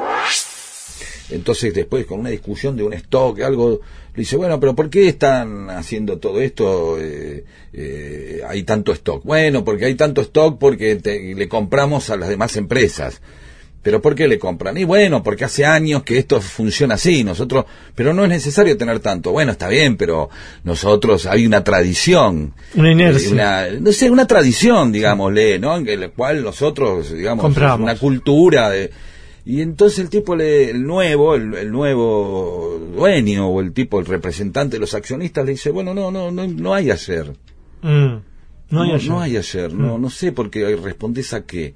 Mm. No, a una, a un afecto, una tradición. No, ¿Qué afecto? No entiendo de qué hablas. Sí, No hay ayer. No hay que mi papá le compraba este, entonces ahora yo le compro también. Y cómo, eh, ¿por qué compras el diario? Mm. Y porque al kiosquero hace 30 años que yo le compro el diario. ¿Cómo Sí. le voy a dejar de comprar el diario? Sí. No hay ayer. No hay ayer. Es, eh, los Es cálculos es lo el que peronismo está lleno de ayer.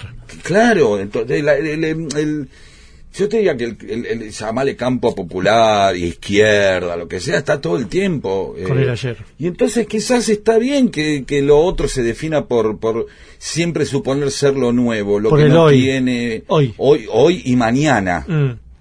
¿no? Sí. Hoy y mañana. Bueno, el eh, peronismo también curra con re- el mañana. ¿eh? con el, ma- el mañana es de todos. Sí. Pero sin embargo, los tipos en los billetes te, no te, te sac- no te ponen a roca y luego nos ponemos a discutir a roca. Te Mm. ponen una ballena. ¿Quién puede discutir Bueno, porque este es, una ballena? este es un hoy permanente. Este sí es una es un- derecha un, hiper- nueva. un hiperpresente Mm. en donde es muy probable que ni siquiera responda, es una propia superación, que ni siquiera responda a, a sus tradiciones. No, no responde porque no Sí tiene, a no, tiene no tiene próceres, no tiene patriotas. Sí a sus intereses. Sí, ¿no? por supuesto. intereses Pero no están siempre. recordando, che, cuando la tablita, che, cuando esto, cuando lo otro. Hoy recordamos a, Claro. a, a- a Martínez Dios, o a. José Alemán. o A Klein. Sí tienen un sector que sí, Mm. que está con ganas de eso. Sí. Pero no todos, no, no, al contrario, los demás son como... Son como- nuevos, De son hecho, nuevos. no niegan la política, o niegan el pasado, o niegan la historia. Es, más, yo creo que cada vez que aparece alguna una cuestión histórica es una pesadilla, Sí. es un problema.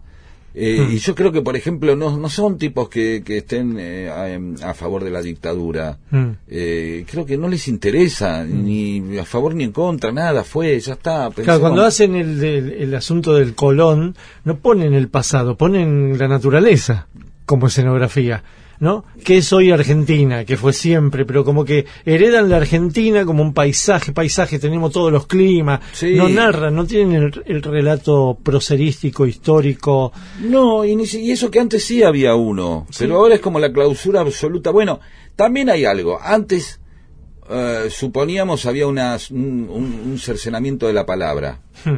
Se Sí. paraba, eh, viste, no te dejan decir No había, esto. te- libertad, sí. Ahora es eh, la abs- libertad absoluta. Entonces, Y de imágenes también. también, por ahí, si de verdad jodes un día, ahí sí tenés un problema. Sí. ¿no? Eh, pero, pero evidentemente los protocolos hacen que evidentemente vos puedas, en los nuevos protocolos, que vos puedas decir cualquier cosa y escribir cualquier cosa y, y bueno, por ahí es porque lo pueden saber que lo escribís. Hmm. Entonces, ¿para qué prohibirte si ya sabes? que- Mm. digamos, yo siempre pensé en el Facebook, digo, qué buena artimaña la vanidad. Sí, Ya no voy a no necesito ir a ver qué pensás, me lo decís vos. Claro. ¿no? Entonces decir, che, a ver, este, ¿quiénes son zurdos? Sí. Eh, y antes no, viste, ir a preguntarle a uno, otro, te Sí, echaban el teléfono, pudor. y vamos a vigilarlo. Mm. ¿Qué pasa? A ver, ya está, ¿qué, libro compra? Ahora poner la, vos, lo la foto todo el de- tiempo a decir. la foto de Mal- Maldonado. Ya Claro, ya está, listo, soy zurdo, todo el tiempo lo decís en base a una expresión de vanidad, nada más, sí, o sí, de... que- reivindicación de... no digo nada más, no, que creo que va junto a, a, a la vanidad, a- al interés de comunicarse y de, a la necesidad de expresar, parte de la expresión tiene un componente de vanidad. Hmm. Este, eh, por eso es tan necesaria, ¿no? Eh, Una, una, una existencia, por lo menos. Mm. Y, y ahí es donde aparece esta idea de, qué sé yo, decir lo que quieras, total, ¿entendés? Eh, Total, el, sistema lo metaboliza. claro, entonces... Total es inocente y es rápido y novedad lejos, y lejos de, de- en base a lo que fue lo que pensamos nosotros eh, eh, queremos hablar libertad de palabra y bueno sí ahí tenés Mm. eh, eh, basta de violencia y gobernar con los bo- las botas y bueno Mm. este vamos a ganar con elecciones Mm. Eh, ¿entendés lo que sí, digo? sí. Después uno se preocupa cuando aparecen estos protocolos que le dicen a los tipos...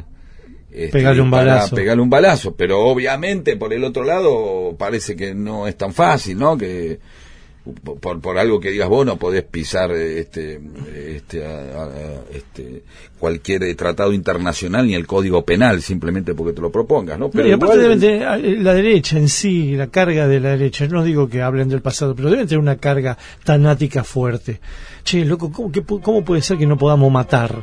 Debe haber algo de eso Claro, también. esa es la idea, ¿no? ¿No? Claro. Che, algo tenemos que... No estamos matando a nadie. ¿Cómo no? en ese estamos sentido, la izquierda aprendió, ¿no? Se domesticó y Sí, aprendió a vivir Mm. en términos democráticos Sí. y dice, bueno, no, viste, sin armas. el peronismo más, no- más, más de Gandhi, El ¿no? peronismo solo hace nacer, ¿no? Genera maternidades, no, no mata. No está en ninguno de sus no, credos. no, está el no, no, ya no, no, aparte tiene toda una historia que es como se que, curado, de, mataron. curado de espanto, ¿no? Diciendo, che, basta, esto no, no puede volver a ocurrir. Ahí, ahí. El holograma y la anchoa.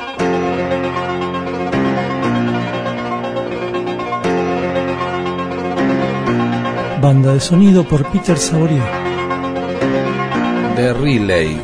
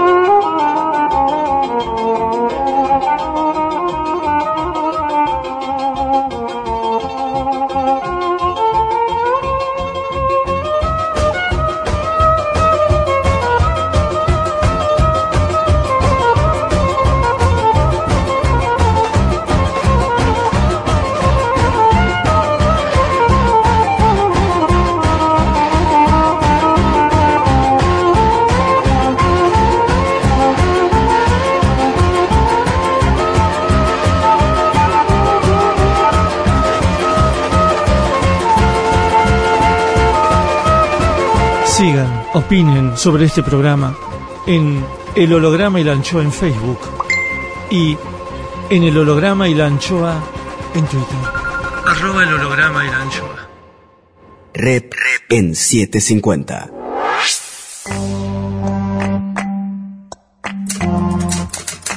Gris de Gris por Jorge Tanure. Recordó las guirnaldas de colores de alguna fiesta algo aburrida, pero fiesta al fin. Noche fresca, no fría, de esas que son a pura brisa, interminables. Después de un rato cayó en la cuenta. ¿Por qué se detuvo en ese recuerdo? Habrá sido uno más de los muchos y buenos. Ahora abre la ventana y no hay más que frío en serio, aunque es verano. Hace meses que los vientos solo levantan granitos de arena que hieren. La pantalla no le devuelve nada, por lo cual alegrarse. El teléfono fijo, al que observa de costado, jamás llama. Plin, plin, suena breve el celular. Así es todo el día. La mayoría de los mensajes no dicen nada y los que comunican algo en concreto dejan poco. Se acuerda de dos amigos, hace un año y medio, nada sabe de ellos. Se siente un leproso sano. Ya ni falta hace ver las postales de los barrios viejos y paupérrimos de Bahía o de La Habana. Mira su propia cuadra, obras detenidas con marcas de óxido en las fachadas y casas de los años 30 y 40 que se van descascarando. Pasa un colectivo colmado de eufóricos hinchas de un club de fútbol. Felicidad pasajera, la justificación de una entrada paga. El mastodonte dobla en la próxima esquina y el sol que va cayendo. Se pone a revolver trastos viejos, enroscadas entre manojos de cables, las lucecitas. Las cuelga a lo largo de la pared y funcionan. Encienden y apagan, encienden y apagan. A través del parlante y en portugués, alguien canta que la vida la va a mejorar. Escondido en alguna hoja del patio y camuflado, un grillo acompaña las melodías de las canciones con la suya propia. Mejor ni pensar en mañana.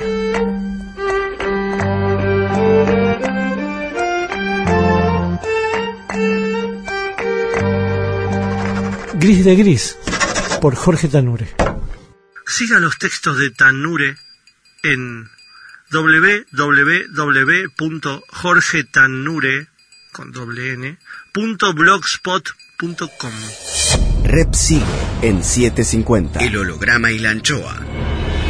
Seguimos con, con más Pedro Saborido, otra vez en el holograma y la anchoa. ¿No te da la impresión de que el peronismo es, eh, en sus etapas, pongamos, ¿cuántas etapas tuvo el peronismo? Eh, tres, ponele, a grosso O modo. más, ¿no? Bueno, ¿contás al, pe- al menemismo? Bueno, cuatro. Sí, ¿por qué no? Bueno, cuatro. Son siempre infancias, ¿no? Son siempre infancias. Siempre em- es algo que empieza, que genera imágenes, ilusiones. Siempre es un empezar que viene alguien y te lo reprime, ¿no? Eh, Esta vez se reprimió con votos. Es la. Vos la me decís se votó. infancia, se imagino que el peronismo es un apellido. Mm, Y que cada, cada uno de esos peronismos que hubo es una persona hija del anterior peronismo, ¿no? sí. O sea... Pero siempre cual- niña de nuevo. Pero siempre niño y otra vez creciendo y otra vez eh, este, volviendo a, a- empezar, ¿no? Con pedazos, con las experiencias anteriores. Y- o recordando el fin de la inocencia, a partir del fin de la inocencia. Sí. Hoy se está viviendo como un fin de la inocencia, es decir, qué inocentes que fuimos, ¿no? Siempre. Siempre, qué inocentes que fuimos, qué, qué herbívoros y toda esa historia, Sí, ¿no? sí, Mira y- cómo son estos, estos son carnívoros, no dudan, no tienen escrúpulos. Pero, pare- pero siempre eh, eh, vuelve a aparecer la, la, la frase de Perón que me parece una de las más lindas, que es, este, no era que, no es que nosotros seamos tan buenos, sino que los otros son peores. Los que vinieron son peores. Pero, ¿por qué me, me gusta esa frase de Perón? Primero porque este, neutraliza toda crítica. El tipo dice, nosotros no éramos tan buenos. Bueno, Eh, pero ustedes, la libertad, se quedaron con un diario y un comisario torturó a un tipo, Mm. ¿no? Este, Sí, sí. Y, Y bueno, sí, bueno, está bien, sí, es verdad. No somos dientes de leche. Claro, no somos tan... Ahora después, Los que vinieron después claro, fíjate, loco, te bombardearon una plaza de Mm. civiles, mataron, le tiraron una bomba a un microescolar. Sí. Entonces yo no veo, ni siquiera desde el peronismo a veces no, no aparece una eh, una idea tan fuerte como que en eso alguien dirá sos, sos, sos un animal, ¿no? Pero a mí me sorprende la- la- los movimientos de derechos humanos y el peronismo hay un lugar donde es menos vengativo o no ha sido tan vengativo como pudo haber eh, este como, No, la- no. como se les ha dado la, la oportunidad. No se ha reprimido la venganza Sí. y, ha, y ha confiado como en la Sí, ley. y ahí, y- y ahí aparece esa esa idea que muchas veces dice Dan- Daniel Santoro y que también aparece como reflejada en un momento en una película de Tarantino que es el esclavo bueno, ¿no? El, Mm.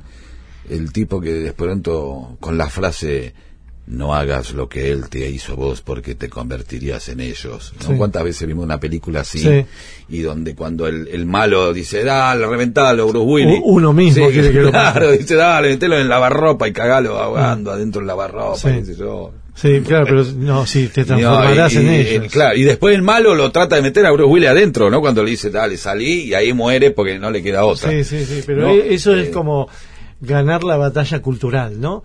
Nosotros somos la luz, somos el amor y, y- no nos sí. vamos a transformar No, no en somos ellos. tan- claro. Porque si ellos, si nos transformamos en ellos, ellos ganaron la batalla cultural. Claro, eh, eh, entonces ahí aparece esta cuestión de que parece que eh, siempre lo que viene nunca es tan peor como imaginamos en distintas escalas. Mm. No creo que haya...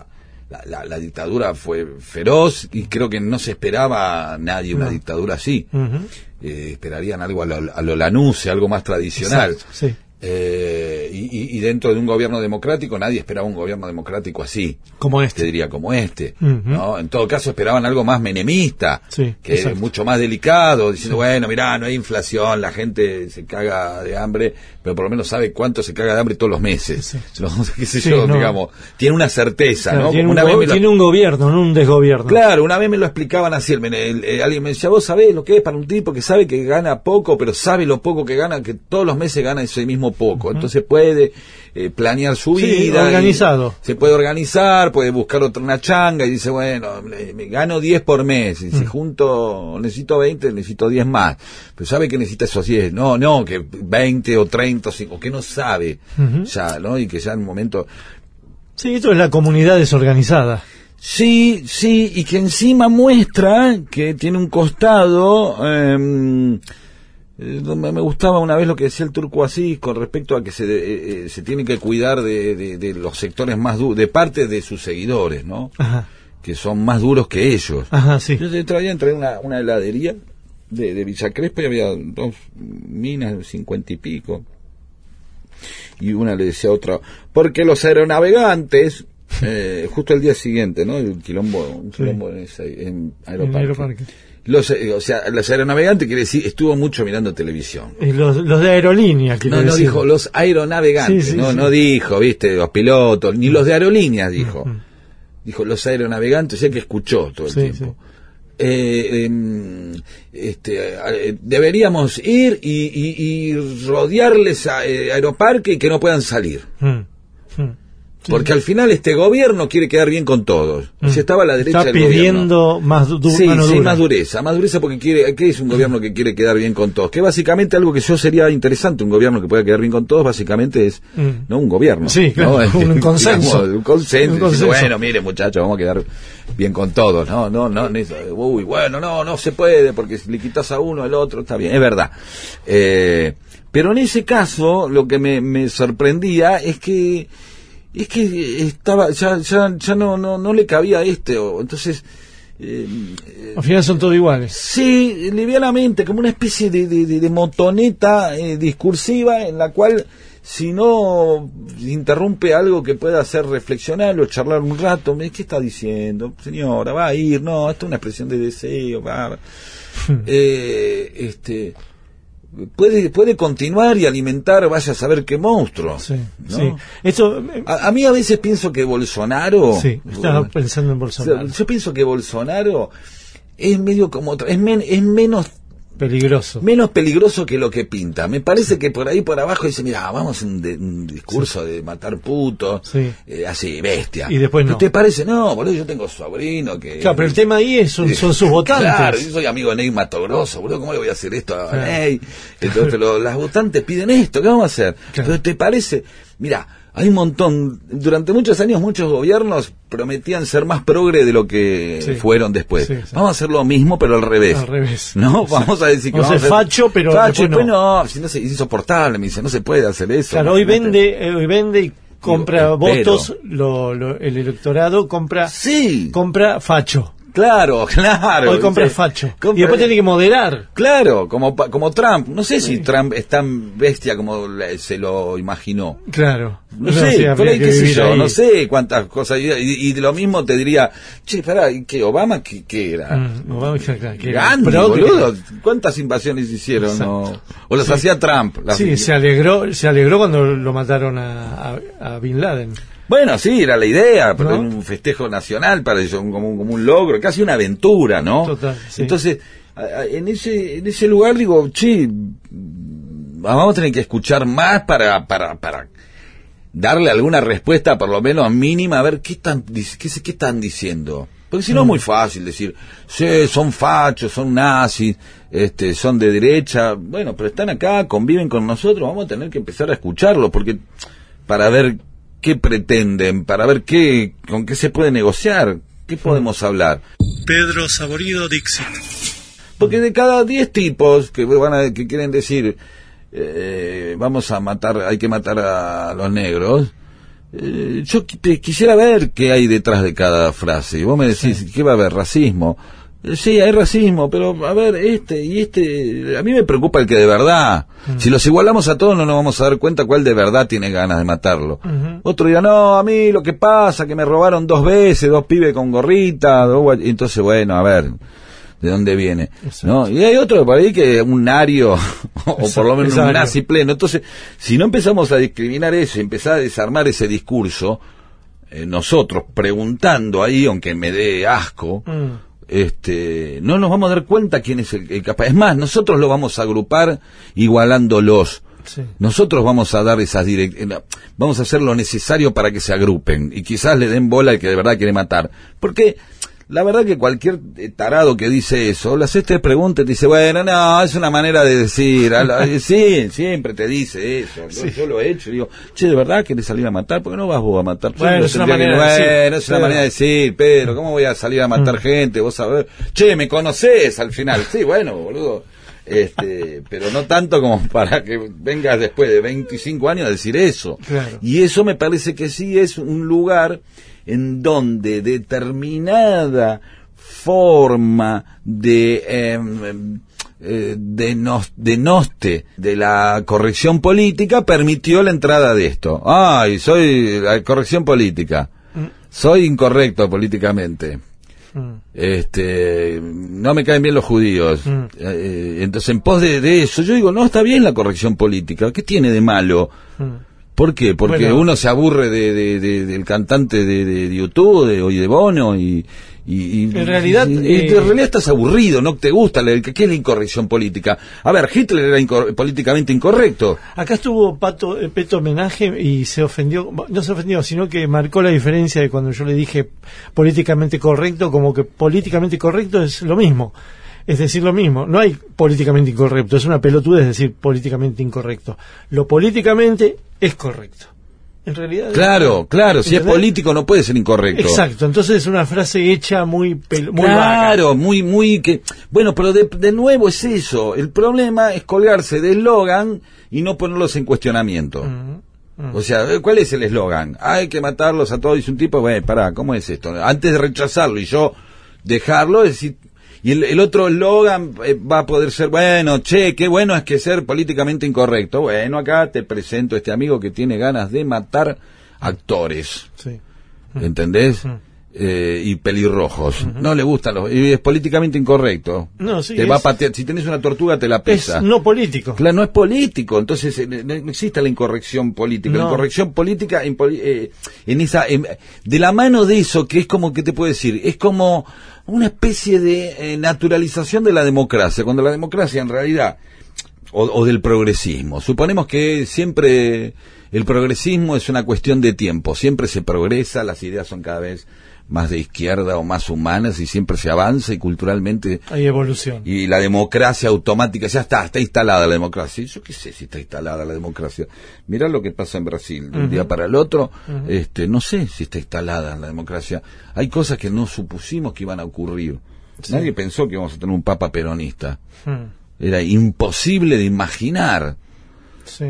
Ya que sea argentino, Sí. era imposible imaginar. Incluso- y en el caso de que sea argentino, jamás te ibas a imaginar que ibas a, iba a ser uno peronista. Incluso en, en la vida, en la biológica vida de una persona, hay etapas democráticas y etapas del retroceso también. Y como algo vivo es correcto y también es incorrecto y después vuelve a correcto, como que no hay una linealidad.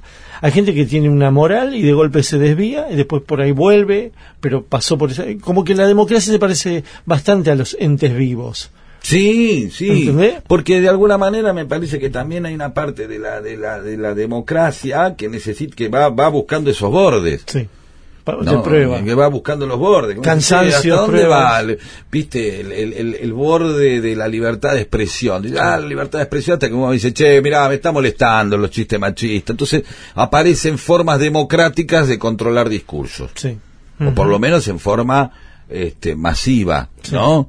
Digo, che, mirá, está el INADI, están los pañuelos verdes, está este, está lo otro, no, no le va a gustar esto y, y tra- tratan de acotarte. Entonces, uno dice, bueno, no, pero la libertad de expresión, qué sé yo, y bueno, en el fondo la libertad de expresión este, es, es eh, más allá de que uno diga, ah, la libertad de empresa, difusora, pero digo, la libertad de, más allá de eso hay un lugar de libertad de expresión que es, sí, bueno, uno pues, tiene daños colaterales, ¿no? Mm. No sé, es lo que puede decir Susana Jiménez o, o Mirta Legrand o un pelotudo.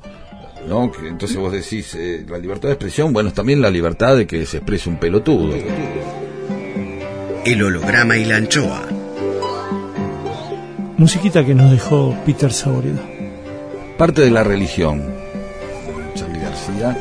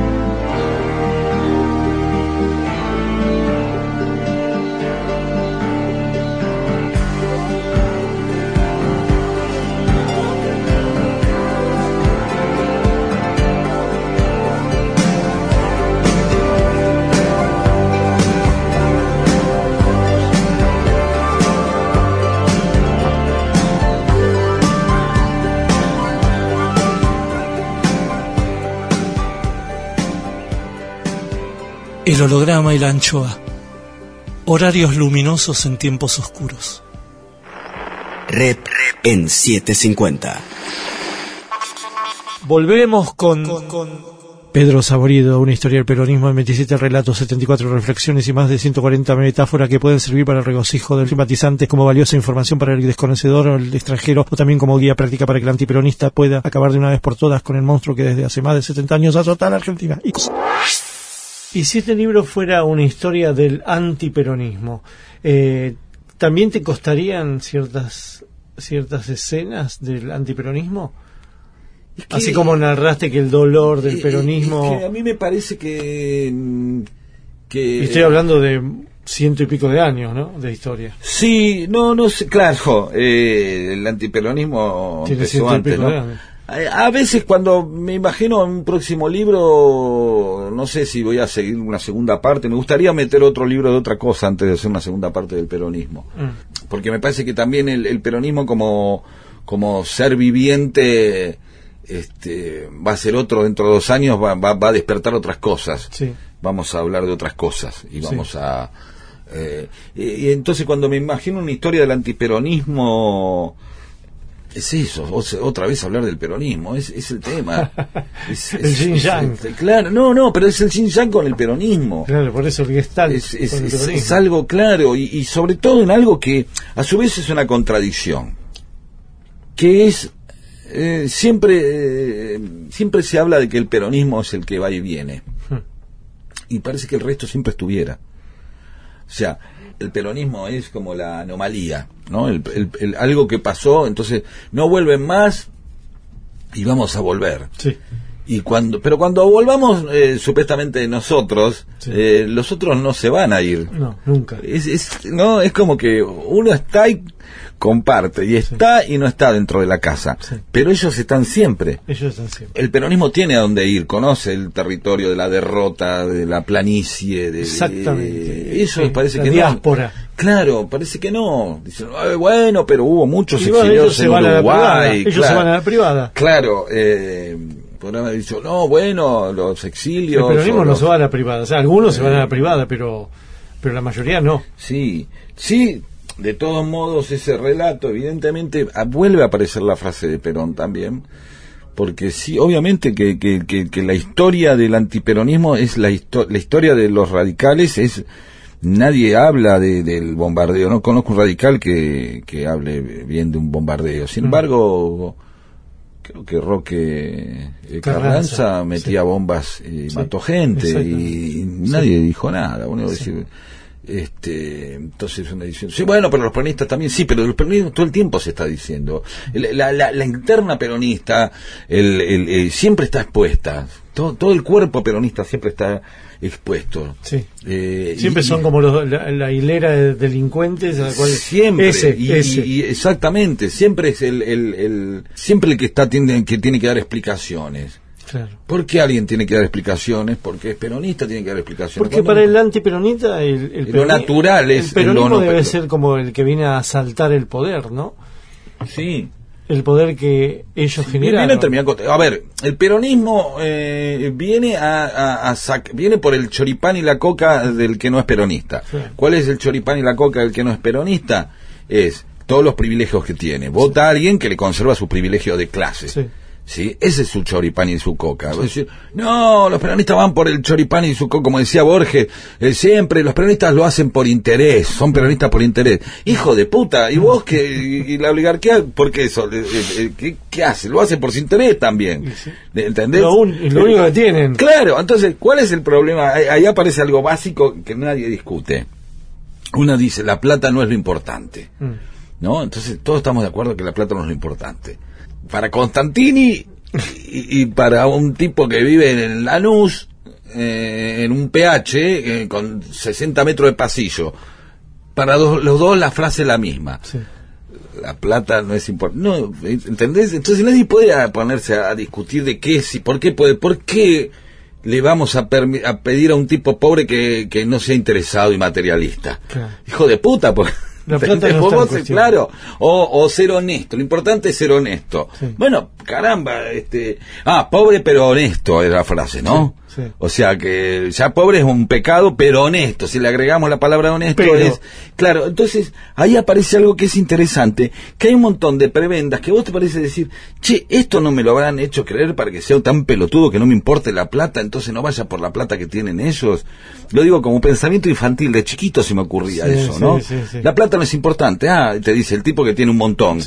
¿no? Y, y la otra es, el poder es malo, el poder es malo. Y digo, pero el poder es malo, pero estás vos. Entonces yo me alejo, ¿no? En- Mm. te entonces, lo dejo a vos. Te lo dejo a vos, de nuevo. Digo, son como eh, análisis muy infantiles, pero me acuerdo de, de chico pensar esta cosa de que no, no vamos por... Me acuerdo cuando estábamos eh, eh, en Avellaneda y yo era adolescente y, y empezaban, eh, no, no queremos puesto, no queremos cargo. Y los otros te decían, fenómeno. Sí, lo- pero quedo para mí, ¿no? ¿Entendés? De eso se trata. Claro. eh, De eso se si trata. La idea es que tener un cargo para cambiar las cosas, no para. Entonces a veces eh, eh, la preocupación es cómo, cómo uno participa y me parece que el peronismo da la oportunidad de participar y ensuciarte un poco. Sí. embarrarte, no, no ser tan vanidoso ideológicamente como para votar algo que nunca va a, a triunfar, entonces eh, eh, tiene la, el, la- la- la- la- el- el purismo asegurado. Y no, Eh, no solo eh, embarrarte, sino la posibilidad que de cuando se termine vas en cana. Cla- cla- claro, en No, cana por, por injusticia por- también. Por injusticia, Mm. pero entonces Existe el castigo después de... existe el castigo Después siempre del laburo. el peronismo. No, Sí. después del peronismo siempre hay castigo. Siempre hay castigo. Siempre hay castigo. Hasta Sí. Menem. Sí, exactamente, hasta De hoy. la Rúa no fue en cana, loco. No. Eh, Terminó con 30 muertos y se fue haciendo. Sí, sí, le prendió fuego el país. Eh, Caballo, no sé. Caballo estuvo en cana. Eh, no recuerdo. No creo. Hmm. Si no es peronista. Claro. digo, siempre la liga. Entonces, hay un lugar más allá de. Bueno, Dualde no, qué sé yo. Eh, pero no, no quiero decir que sea automático y que la, estar preso es precisamente la prueba de, de- de- de- de tu peronismo, aunque en muchos casos funciona, ¿no? Sí, muchos. Muchos, eh, eh, eh, empiezan a decir, che, la verdad que sospecho de tal Eva, tipo". Evita hubiera ido presa. Ni te quepa la menor duda. Dos días antes. Quizás dos se días murió antes para eso, ¿no? Sí, Pero, exacto. pero, pero Se murió veces invicta, se murió invicta. El, el chiste de decir sospecho de ese que no, no está procesado, ¿no? Sí. Eh, Es al revés. Al ¿no? revés. Es al revés. Entonces, eh, Es como el, el, el que fue chupado y fue liberado, ¿no? Claro, Le claro. sospechás. Entonces, hay, hay, hay un lugar ahí donde el, la única manera de no. eh, eh, aquella frase preferiría no hacerlo, ¿no? De. de, de de, de, de ¿no? Que de- de- no sé ni cómo se pronuncia, pero siempre Sí, Bartleby. de Bartleby, El que- escribidor. el escribidor que siempre era la idea, preferiría no hacerlo, y eso te conserva de este eh, de que ocurran cosas. Sí, eso es de derecha. Eh, Prefería no hacerlo, es exactamente. Yo no que- sé si es de derecha. Yo creo que el preferiría no hacerlo es un exacto punto y es mucho hasta ahí de mm, de progre, de progre berreta, no de progre de progre berreta. Ya hasta hemos usado la palabra progre, hemos- nos han enseñado la derecha. Como de socialdemócrata, Sí. decís vos. Ni siquiera, no, como de, de no compromiso, ¿viste? Yo tengo el compromiso con mis ideas, Ah. ¿no? Sí, Eh, como Juan B. Justo, Sí, digamos. yo ya, yo ya gané. Mm. Eh, no, voté a, Mar- a Mar- Margarita Stolbizer, yo ya gané. Por eso, eso, Las grandes posibilidades de no ganar este, me eh, a- sacan de la posibilidad de fracasar o equivocarme. El Entonces, que no se ensucia. Claro, entonces yo no tengo un problema con un tipo que votó a Macri hoy. Lo estafaron, qué sé yo, le mintieron y el tipo pensaba una cosa y no resultó que no era. ¿no? El problema es precisamente también con eso que dice, bueno, al final yo no eh, voté a esto. Entonces uno dice, "Eh, pero yo puedo votar al peronismo y me pueden cagar, como Menem. Sí, Sí. y ahí está la jugada, y ahí está el juego. Mm. Pero también puede salir algo mejor. Ahora, de la otra manera, seguro que no sale nada bueno Claro. eh, de- de- digamos, aseguro que no va a pasar nada. Eh, eh, entonces, en este predicamento que uno tiene por la, por, por, por, por la unidad, en mi caso, siendo yo totalmente un tipo aluvional dentro del, del peronismo, pues no soy un- Que venía de otros lados. eh, ni siquiera sé si vengo, ni siquiera sé si estoy, me refiero a, a, a- a que no, no, no, no, no me identifico con algo en, en lo cual eh, no tengan más convicciones. Yo no sé si vos o Rudy hicieron un chiste que decía desde cuándo es macrista, de- desde cuándo es, es anti eh, kirchnerista o peronista desde que ganó Macri. No sé, vi ese chiste por ahí. Yo creo que, que sí, que eso exi- existe hoy, que, que hay algo que te convoca, que es que eh, un, un gobierno como el de Macri no puede seguir, o no puede seguir, eh, eh, este, no puede haber otro turno, no se soportaría. Este, entonces, ahí aparece la, la, la idea de, bueno, ¿cómo hacemos? Mm. Y en ese cómo hacemos hay que juntarse. Y en ese juntarse se mezclan lo, como en una carpa. Cuando te vas a Villa Gesell se mezclan los olores.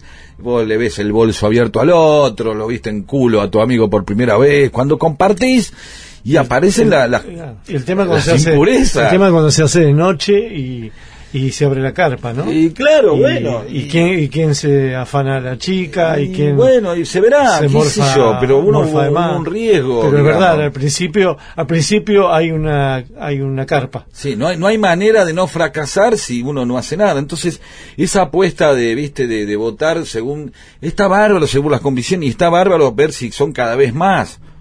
Mm. Y quizás ahí está la instancia del balotaje, donde digo, no, no podés ni votar en blanco, ni, ahí te ponen en un lugar que decís, negro, Ahí es- sos, es. sos esto o sos esto, aquello. sí, jugala, Mm. dale, chabón, bancátela. Claro, hay dos modelos. Sí, sí, yo. Si al principio decís, che, ¿por qué no voy a votar a Margarita Stolbizer? Eh, este, si por ahí sumamos muchos y está muy bien, claro. Sí, no, y pero a aparte mí, para meter diputado, para meter sí, legisladores. pero a mí lo que me gustaba el yo ya gané.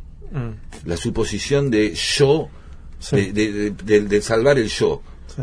Y eso va a haber siempre. Eh, y ese yo me parece que tiene que ir atrás de, de- de algo que tenga que ver con, a pesar, te lo digo, como un hippie este, totalmente consustanciado y con todas unas eh, herramientas y una gran destreza para mantenerme al costado de esto. Y bueno, y, y ahí el humor que puede hacer. Yo no le tengo tanto eh, tanta fe, la- digamos, no reivindico tanto el humor. Me parece que eh, el, el humor en tanto herramienta de descalificación de aquello que no pero eh, no- que no queremos sirve precisamente para que no no no concite adherentes no nadie adhiere a algo que es magníficamente burlado y, y- y nadie sigue un boludo el humor tiene la capacidad de lograr que alguien sea visto como un boludo El holograma y la anchoa.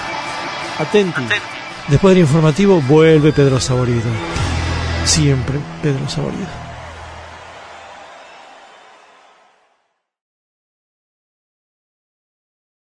Miguel Rep tiene aire. Aire 750. 750. Cuadritos finales. Más Pedro Saborido, autor de Una historia del peronismo. La chapa.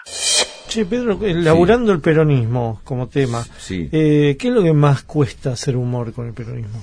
Eh, y, y, eh, a, a mí mm, me, me cuesta todo eh, el No peronismo. no te creo. Pero no, no, no, me cuesta todo. Quiero decir que me, me- me- qu- quise ser en todo el libro responsable, pero todo refleja en un momento algo. Es eh, los muertos, Mm. no la muerte, los muertos.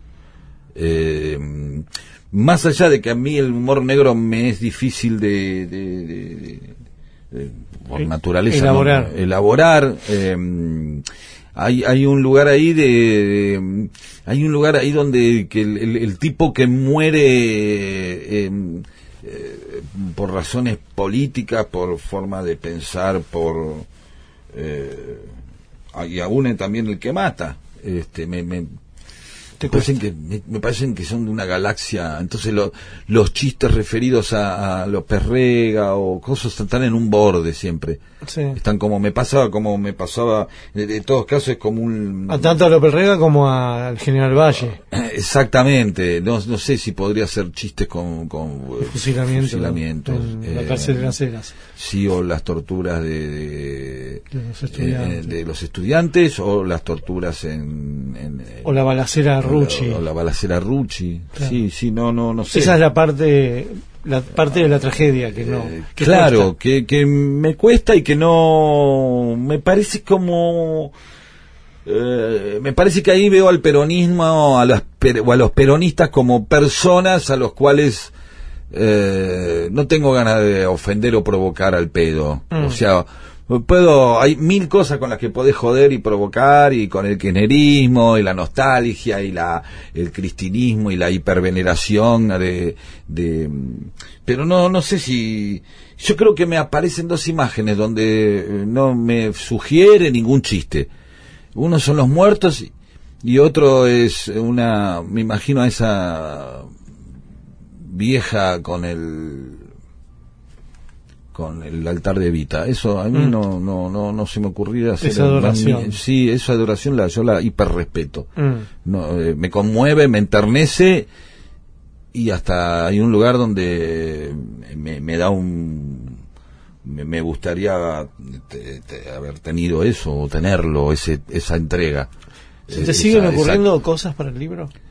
eh, sí, todo el tiempo. De, de hecho, el- el- en el libro a- aparece como, como El adelanto del- el del segundo porque eh, tuve que empezar a elegir y aparece, puse el adelanto del segundo por si había un segundo. Sí. Y- ah, pero ¿vas a ser fiel a ese adelanto? No lo sé, Porque hay queda cosas- como que es una joda también, como un avance. es que queda claro, pero hay cosas que sí que las quería seguir desarrollando y hay temas que volvería a, a- a- a mo- a hablar de, de otra manera. Creo que en el libro hay cosas que quizás por haber eh, eh, metido tanto en momento con Bombita es como se complementa con Bombita. No hay en el libro no hay mucha historia con con, toda- con los montos, eh, no hay muchos setentas, ¿Verdad? hay más eh, setentas eh, de Perón, eh, No, hay más. Puerta de Hierro. Hay más del peronismo que nosotros no vivimos Ah, vitalmente. sí, sí, y el, y el actual, no hay casi, no hay muy poco de menemismo, Mm. eh, em, que, que creo que no, no, no, no, no deja, no- pero, pero culturalmente el menemismo no, no dejó marcas dentro del peronismo. ¿entendés? Eh, Dejó marcas en el macrismo. me dejó Sí, yo no, para mí igual es otra cosa, es peronismo el menemismo, es una forma de, una forma que adoptó el peronismo. No, no, eh, en, en todo caso, eh, creo que al, al convivir, eh, eh, yo empecé mi, mi carrera eh, como humorista político con el menemismo. Sí. Y, y la, gran, la gran contradicción en el tiempo presente, que sería algo eh, algo olvidado, que era la eterna contradicción. O sea, lo más llamativo del menemismo era, era, era el renega, era la, tra- la, la traición a la tradición. Sí. ¿no? O sea, eh, Me- Menem diciendo esto, eh, Perón hubiera hecho lo mismo, pero a su vez diciendo este se quedó en el 45 Sí. y abrazándose con Rojas. eh, y a su vez todo tan peronista, ¿no? O Sí. sea, tan... eh, Un ayornamiento, pero un muy ayornamiento y, y la forma y el ejercicio eh, pragmático y ordenado, prolijo y convincente del poder, ¿no? Mm. El peronismo eh, tiene que gobernar bien. El holograma y la anchoa. Atenti. Continuará. Mañana más Pedro Saborido en el holograma y la anchoa. Rep en 750. Edición Eimon. Textos Jorge Tanure. Y yo sé que el mundo no es como lo queremos, lo sé de los 10 años. Intenta, produce, consigue Berenice Sotelo. Lápiz y tinta Miguel Rep. En la contratapa del fin de semana. Sueñan lindo. Miguel Rep. El holograma y la anchoa, siempre contratapa, siempre último, siempre nocturno, siempre allá. Siempre.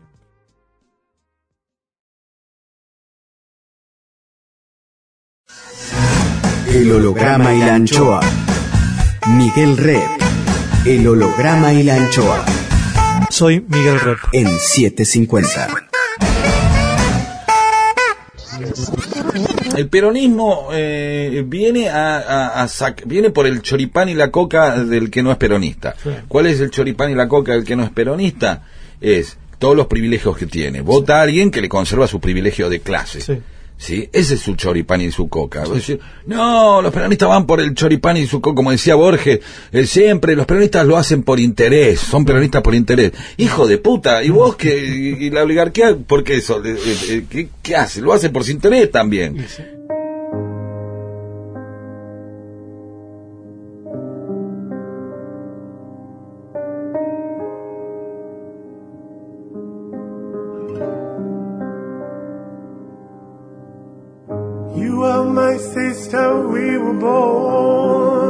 Tú eres mi hermana. Vos sos mi hermano. There were times we were friends, but times I was so cruel. Vos estás próximo, aunque lejos estás. ¿A cuántos kilómetros estás? El holograma y la anchoa. Mi nombre es Miguel Rep. that I feel. You lived inside my world so softly, protected only by the kindness of your nature. El holograma y la anchoa.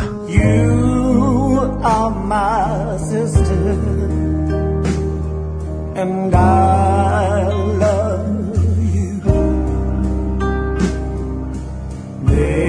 you. All love you. El holograma y la anchoa. Ustedes son mis hermanos.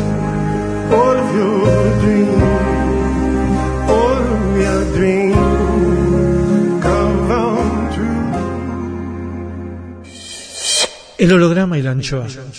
Hoy, segunda parte de Pedro Saborido, una historia del peronismo en 27 relatos, 74 reflexiones y más de 140 metáforas que pueden servir para el regocijo del simpatizante como valiosa información para el desconocedor o el extranjero o también como guía práctica para que el antiperonista pueda acabar de una vez por todas con el monstruo que desde hace más de 70 años azota a la Argentina. Y. Y si este libro fuera una historia del antiperonismo, eh, ¿también te costarían ciertas ciertas escenas del antiperonismo? Es que- Así como narraste que el dolor del Eh, eh, peronismo... es que a mí me parece que. mm, que estoy hablando de ciento y pico de años, ¿no? De historia. Sí, no, no sé, claro, eh, el antiperonismo Tiene empezó ciento y antes, pico ¿no? a veces cuando me imagino un próximo libro, no sé si voy a seguir una segunda parte, me gustaría meter otro libro de otra cosa antes de hacer una segunda parte del peronismo. Mm.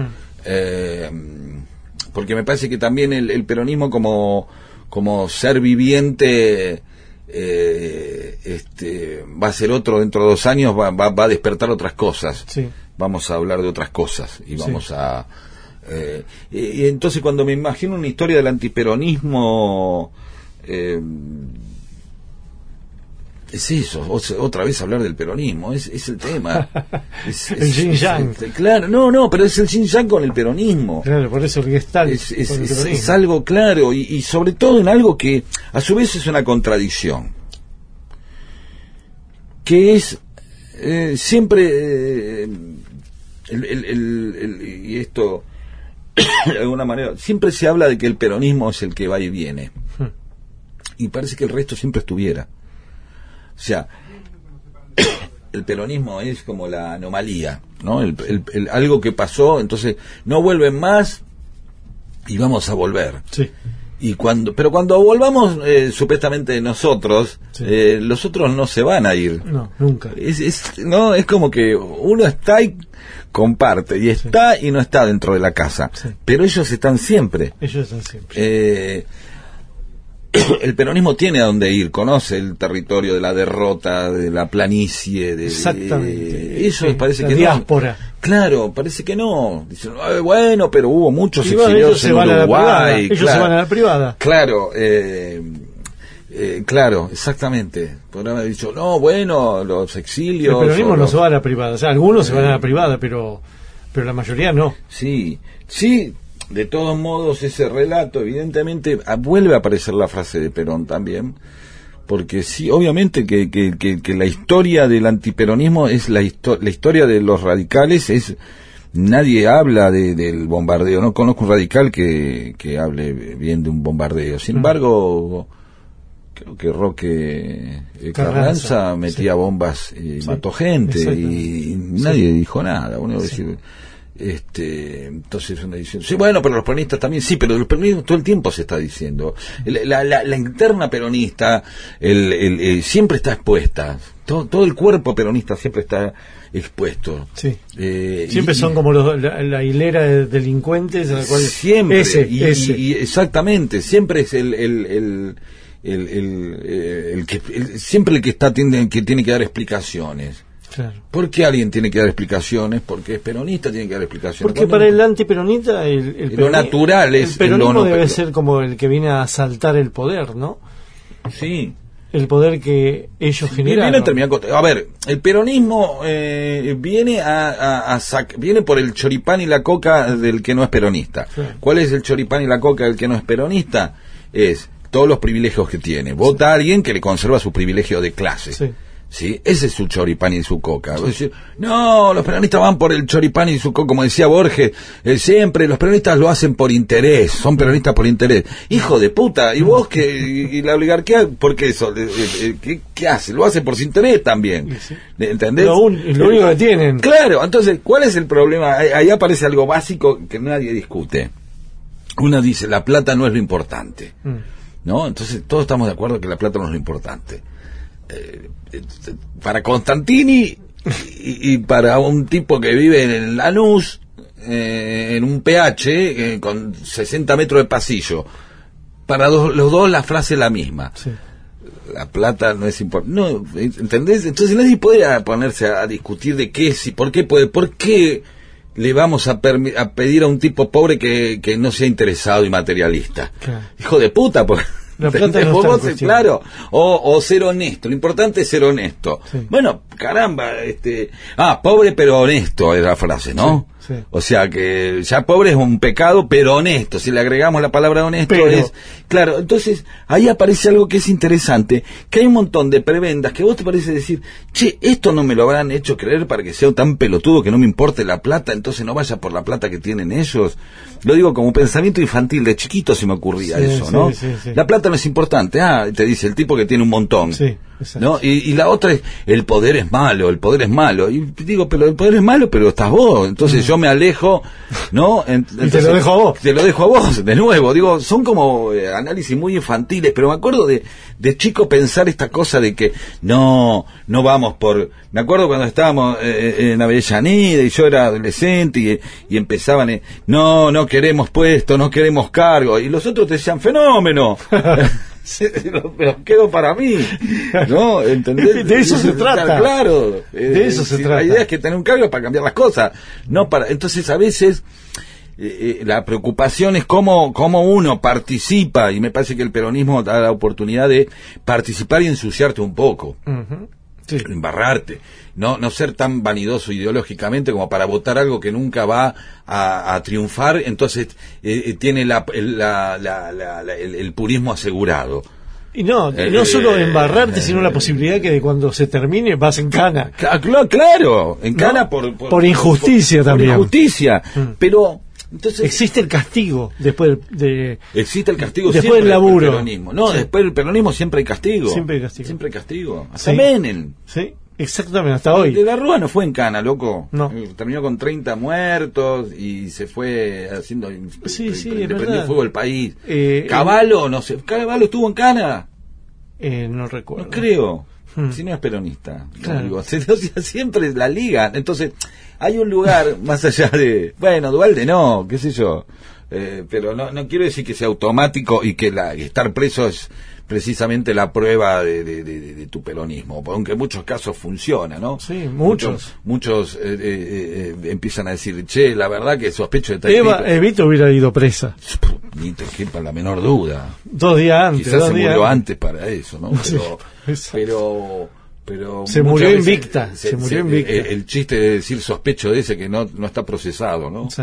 Eh, Es al revés. Al ¿no? revés. Es al revés. Entonces, eh, es como el, el, el que fue chupado y fue liberado, ¿no? Claro, Le sospechás. Entonces, hay, hay, hay un lugar ahí donde la única manera de no... eh, eh, eh, aquella frase preferiría no hacerlo, ¿no? De, de, de, de, de- de Bartleby, ¿no? Que de- no sé ni cómo se pronuncia, pero siempre... Sí, Bartleby.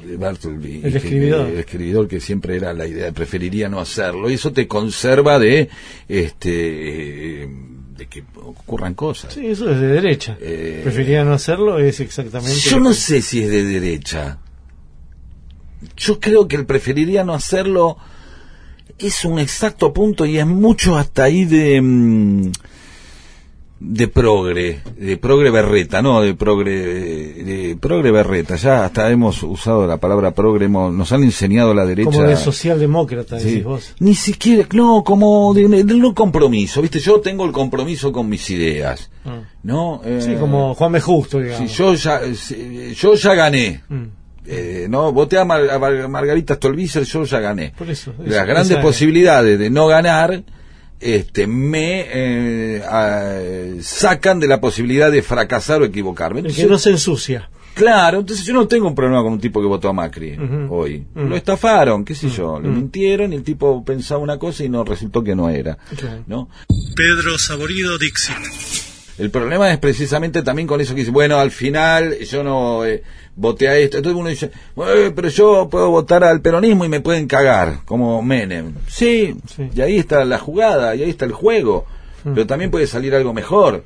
Ahora, de la otra manera, seguro que no sale nada bueno. Claro. Eh, de- de- digamos, aseguro que no va a pasar nada.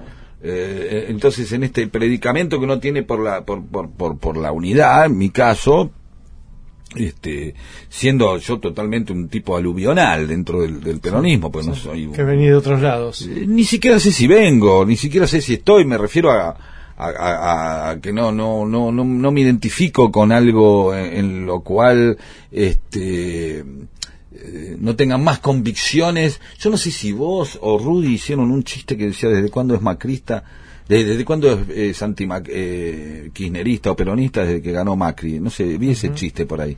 Yo creo que que sí, que eso exi- existe hoy, que, que hay algo que te convoca, que es que eh, un, un gobierno como el de Macri no puede seguir, o no puede seguir, eh, este, no puede haber otro turno, no se soportaría. eh, este, entonces, ahí aparece la, la, la idea de, bueno, ¿cómo hacemos? Mm. Y en ese cómo hacemos hay que juntarse. Y en ese juntarse se mezclan lo, como en una carpa. Cuando te vas a Villa Gesell se mezclan los olores. Vos le ves el bolso abierto al otro, lo viste en culo a tu amigo por primera vez. Cuando compartís y aparecen la- las Claro. Y el tema cuando las se hace impurezas. el tema cuando se hace de noche y, y se abre la carpa, ¿no? Y claro, Y- bueno. Y, quién y quién se afana a la chica y, quién bueno, y se verá, se qué morfa, sé yo, pero uno morfa un riesgo, Pero es verdad, al principio al principio hay una hay una carpa. Sí, no hay, no hay manera de no fracasar si uno no hace nada. Entonces, esa apuesta de, viste, de, de votar según, está bárbaro según las convicciones y está bárbaro ver si son cada vez más. Mm.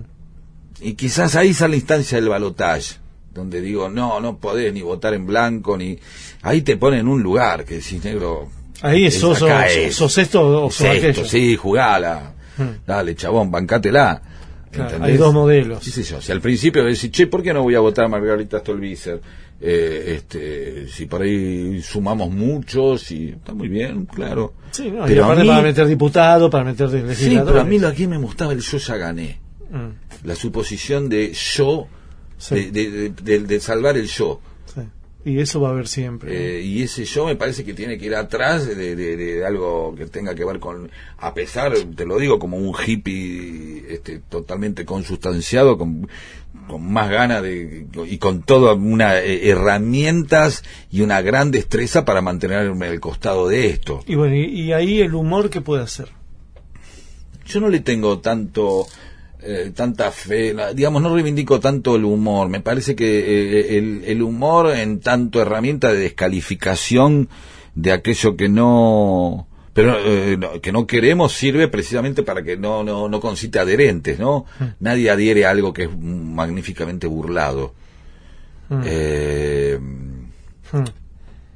y, y- y- y nadie sigue un boludo. El humor tiene la capacidad de lograr que alguien sea visto como un boludo. Ok. Eh, ¿Y se está logrando eso este, con, con Macri? Yo creo que la gran pelea que, que tiene el, el macrismo. Eh, eh, ento- y después está el otro, la otra parte de- del humor, que muchas veces lo hemos dicho en las charlas, que es la parte del humor como, como muestra impotencia, Sí, ¿no? sí, la anestesia. La anestesia, ¿no? Como, bueno, yo me río porque no me queda otra. Me río porque perdí.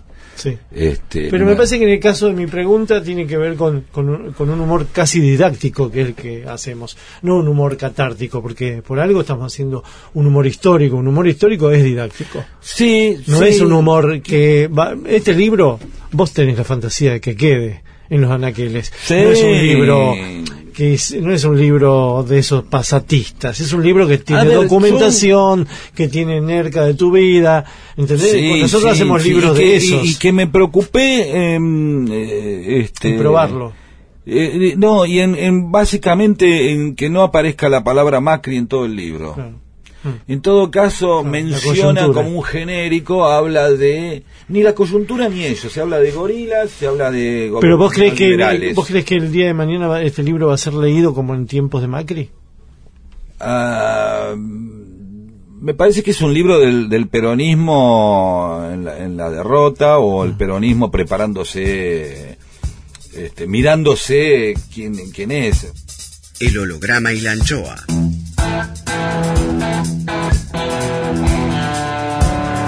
Banda de sonido por otra vez Pedro Saborido. Me, me gustaría escuchar uh, un, un tema de Deep Purple. eh, que, que no sé por qué, como muy, a mí me parece re peronista Deep Purple, porque es, es fuerte y a su vez es recontra virtuoso, de, de- digamos. Eh, puede ser eh, mujer de Tokio.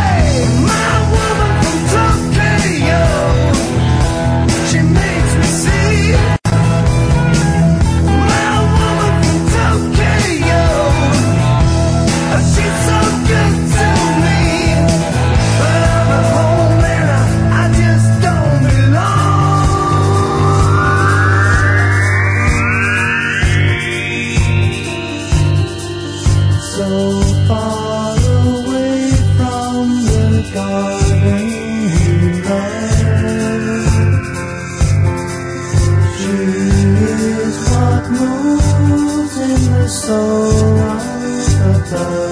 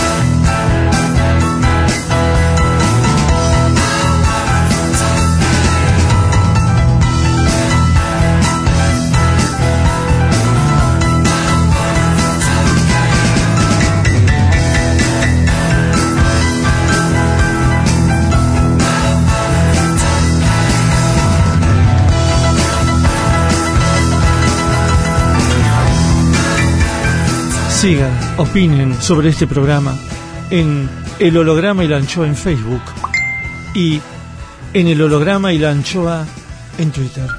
Arroba el holograma y la anchoa. Rep sigue en 750. El recepcionista de arriba. Oh my god. Juicio al invitado. Como todos sabemos, está científicamente comprobado que cuando morimos, subimos al cielo, nos reciben para testearnos en el juicio final. Todo lo que hicimos, deshicimos y omitimos en vida es examinado por un barbudo con alas llamado el recepcionista de arriba, quien juzga si somos recibidos en el paraíso, nos penitencian para aguardar en el purgatorio o nos destinan forever al infierno. Nubes, leve viento, ausencia de olores. Examen, examen, examen más. Cuadrito 1. El recepcionista de arriba recibe a Pedro Saborido. Comienza el interrogatorio.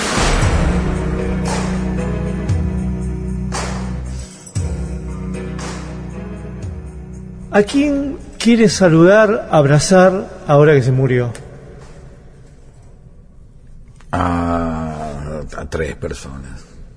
A mi papá, a mi mamá y a mi hermano. Saborido, ¿le ha quitado la novia, el novio a alguien? Eh, no, no. Creo que alguna vez me he sentido mal porque he estado con una chica que era muy amiga este, durante todo un sábado muy feliz, teníamos 15, 16 años, este, un sábado así glorioso, eh, yo pensando, porque ella me había dicho eh, que, que no estaba más con X, ¿sí? Luego, cuando llegaron las 8 de la noche y íbamos todos a un recital, se encontró con X y se fueron de la mano. Se seguían de novios. Fui como una especie de patalana de la tarde. eh, y yo digo, ¿quién fue el que peor la pasó? Porque yo no, todavía no tenía mi inversión a ver si iba, iba a haber noviazgo o no ahí. Yo me había pasado un sábado glorioso. Eh, pero después se fue con el otro. Señor Saborido, ¿ha sido en su vida celoso? Todo el tiempo. Sí, sí, de mi mujer, de mis hijos, de mis amigos, todo el tiempo soy celoso. Sí considero que soy un tipo que maneja muy bien, eh, que eso no, no, eh, se, se me escapan, se me escapan por, por la junta, como si fuera como un, un tanque de lata mal soldado. se Un me- italiano desbordado. No, no, se me escapan frases, esto, o, pero la única manera de calmar el celo es declararlo, decir, sí, estoy celoso, no, de que no me llamaste o que no me dijiste. Después lo manejo como mucha elegancia. ¿Y envidioso? No, ¿Violento? sí, puedo ser violento, muy violento. Este, y mi violencia, Violencia- no se descarga eh, sobre el otro, sino se descarga en la palabra, puedo ser muy hiriente hablando y diciendo, y, con- y, ah, y eso se me escapa, se me escapan frases que no pienso y puedo decir una barbaridad tremenda, pero con, un- con una, como Borges decía, no porque me equipare a Borges, pero con, con una especie como si te dijera, este, cheque arte para, infa- eh, para la infamia, ¿no? El recepcionista de arriba. El holograma y la anchoa. Rep en 750. Seguimos con Pedro Saborido Again. ¿Este libro lo hubieras hecho en, en la época, en la década ganada, digamos, de la misma manera? No surgió, así que evidentemente no. No. ¿Qué sé yo? Yo estaba muy cómodo en la década ganada, Claro. Como para decir... Como para pensar. A mí me parece, claro, a mí, a mí me parece que uno, uno se mueve según urgencias.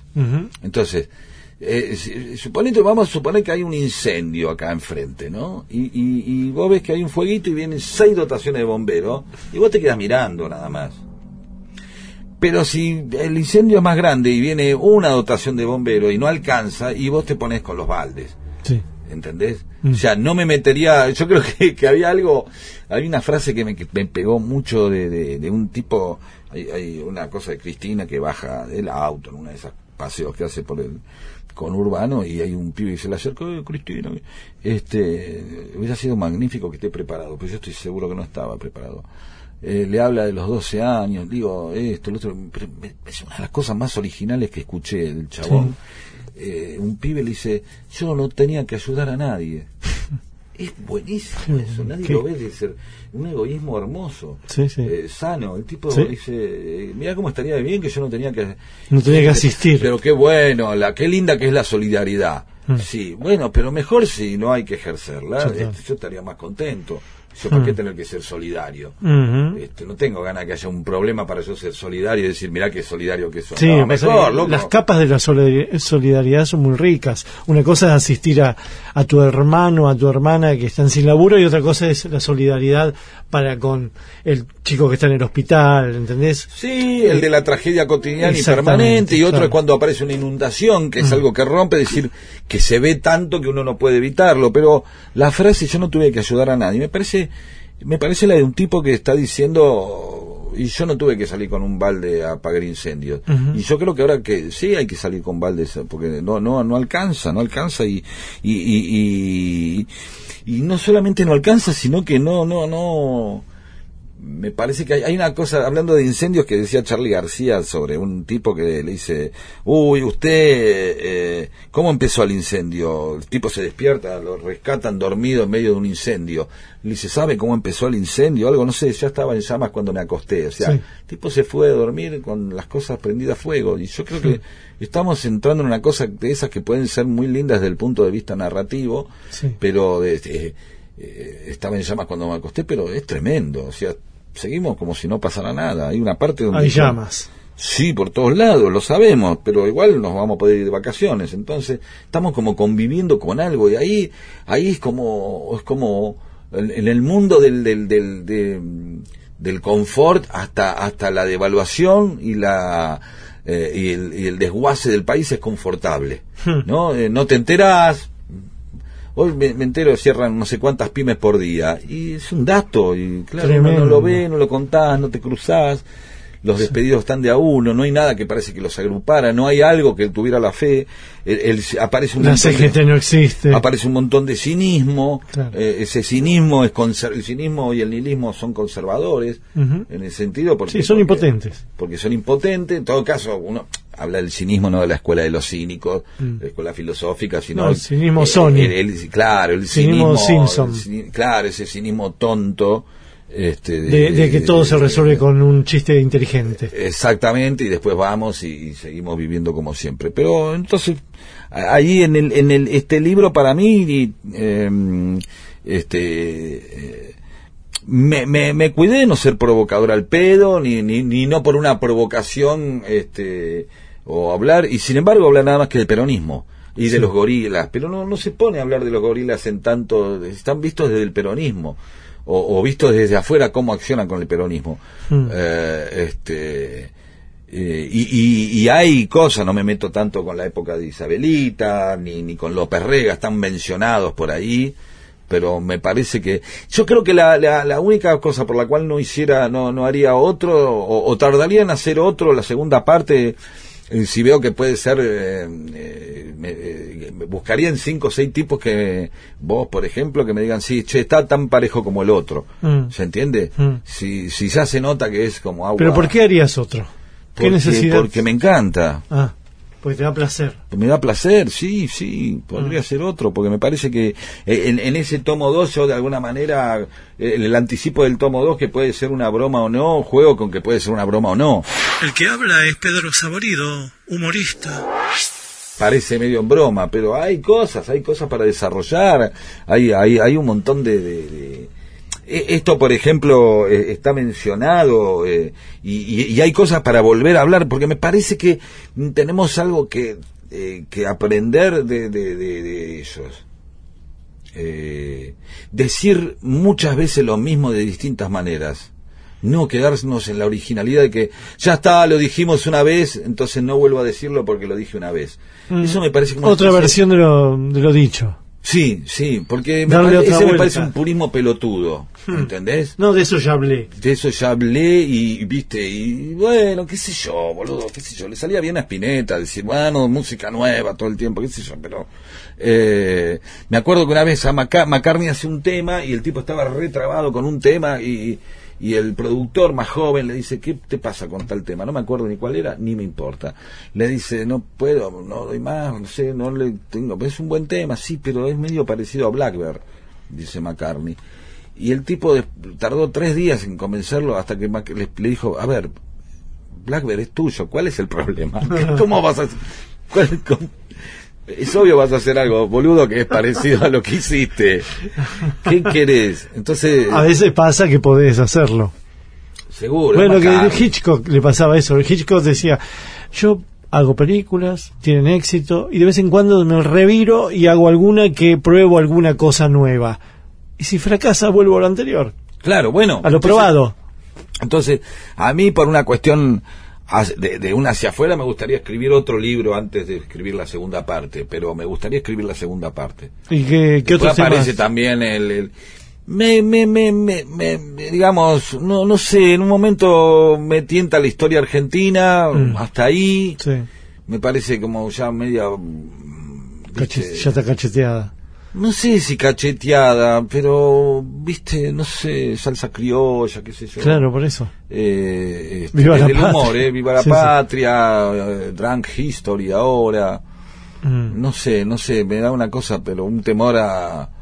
a- Después me parece que, que, que, que- o, o la otra sería encontrar un recorte muy claro de la historia argentina. Algo, de un algo. De, de un algo, viste, de los últimos 40 años o los 50 años, pero tampoco, qué sé yo, no sé, no sé. Y también a veces me dan ganas de escribir como un manual de, de, de manuales de autoayuda. y- Sí, sí, sí. y 50 años, gente que después de los... Y a eso me gustaría, me parece que no, no... la- eh, es increíble, me, me, me, me puedo quedar adentro del peronismo, pero ya cuando la definición de lo argentino me seca las pelotas, Sí. la verdad. de, viste, así somos los argentinos. o No, lo- el tema ahí es si tenés misterios. eh, ¿No? Si hay misterios que- que dilucidar. no sé, no sé, no sé, me, me- por ahí me- me- la historia de, de- de- de- del- del- de- del ser humano o la vida de la... No sé, el rock ya lo visité muchísimo. Claro, y yo estaba pensando el en el fútbol, rock, lo ¿no? mismo, pero buscaría algo. Lo que pasa es que de verdad que no... no me, me, me parece que me dieron ganas de hablar del fútbol en ese momento, apareció la oportunidad de hablar de fútbol y Mm. me gustó y acá apareció la, la oportunidad de hablar de peronismo y me gustó. Pero de peronismo sabés más que de fútbol aparte. Sí, eso se nota en el pero libro. sí, sí, pero em, pero me parece que es, es más importante el peronismo que el fútbol. Mm. No es, no, no están en la, en la misma categoría. No. Una es una pelotudez, eh, como decía Guardiola, lo más importante de lo menos importante. Mm. Es una linda definición. Sí. Eh, y el peronismo tiene que ver con la, con la- con vida, con todo es importante, Todo es importante. porque es la vida. sí, sí. Este, y uno quiere decir, ¿cómo es la vida? Yo con este, con el otro, no, no, no, no, vivimos igual. Eh, El neoliberalismo, uno también tendría que, que hacer las capas mm, de otros problemas que- no son nada más que los económicos, sino los problemas derivados de lo económico, los problemas que traen la familia, eh, la cantidad de tiempo que se, eh, que se- las vocaciones que, Sí, que no se los desvíos. hacer, el deseo que se va, las inmoralidades que trae, porque porque te falta la guita y te volvés más miserable, más tacaño, Sí. eh, menos generoso, porque la cuidas más. La verdad tenés que pensar más en la plata, eh, ver menos a tus hijos. Sí. Entonces, eh, El desarraigo en muchos desarraigo. No, lo importante es laburar, laburar y laburar. Entonces un tipo agarra y dice, loco, no, no, estuve ocho años laburando, lo único que hice fue laburar y a mis hijos lo veía tres horas por día, con Sí. dos durmiendo. Entonces, ¿qué, qué, qué tiene de bueno trabajar tanto? Exacto. ¿Entendés? Sí. No pude agarrar y por falta de plata, eh, o trabajaba mucho, tuve que meter a mi viejo, no le pude poner una y bueno, se cagó muriendo en un lugar de mierda porque no lo pude bancar. O... Mm. Entonces, no me digan que la plata no es importante. El holograma y la anchoa. Musiquita que de nuevo nos dejó Pedro Saborini. Cheques, Pineta.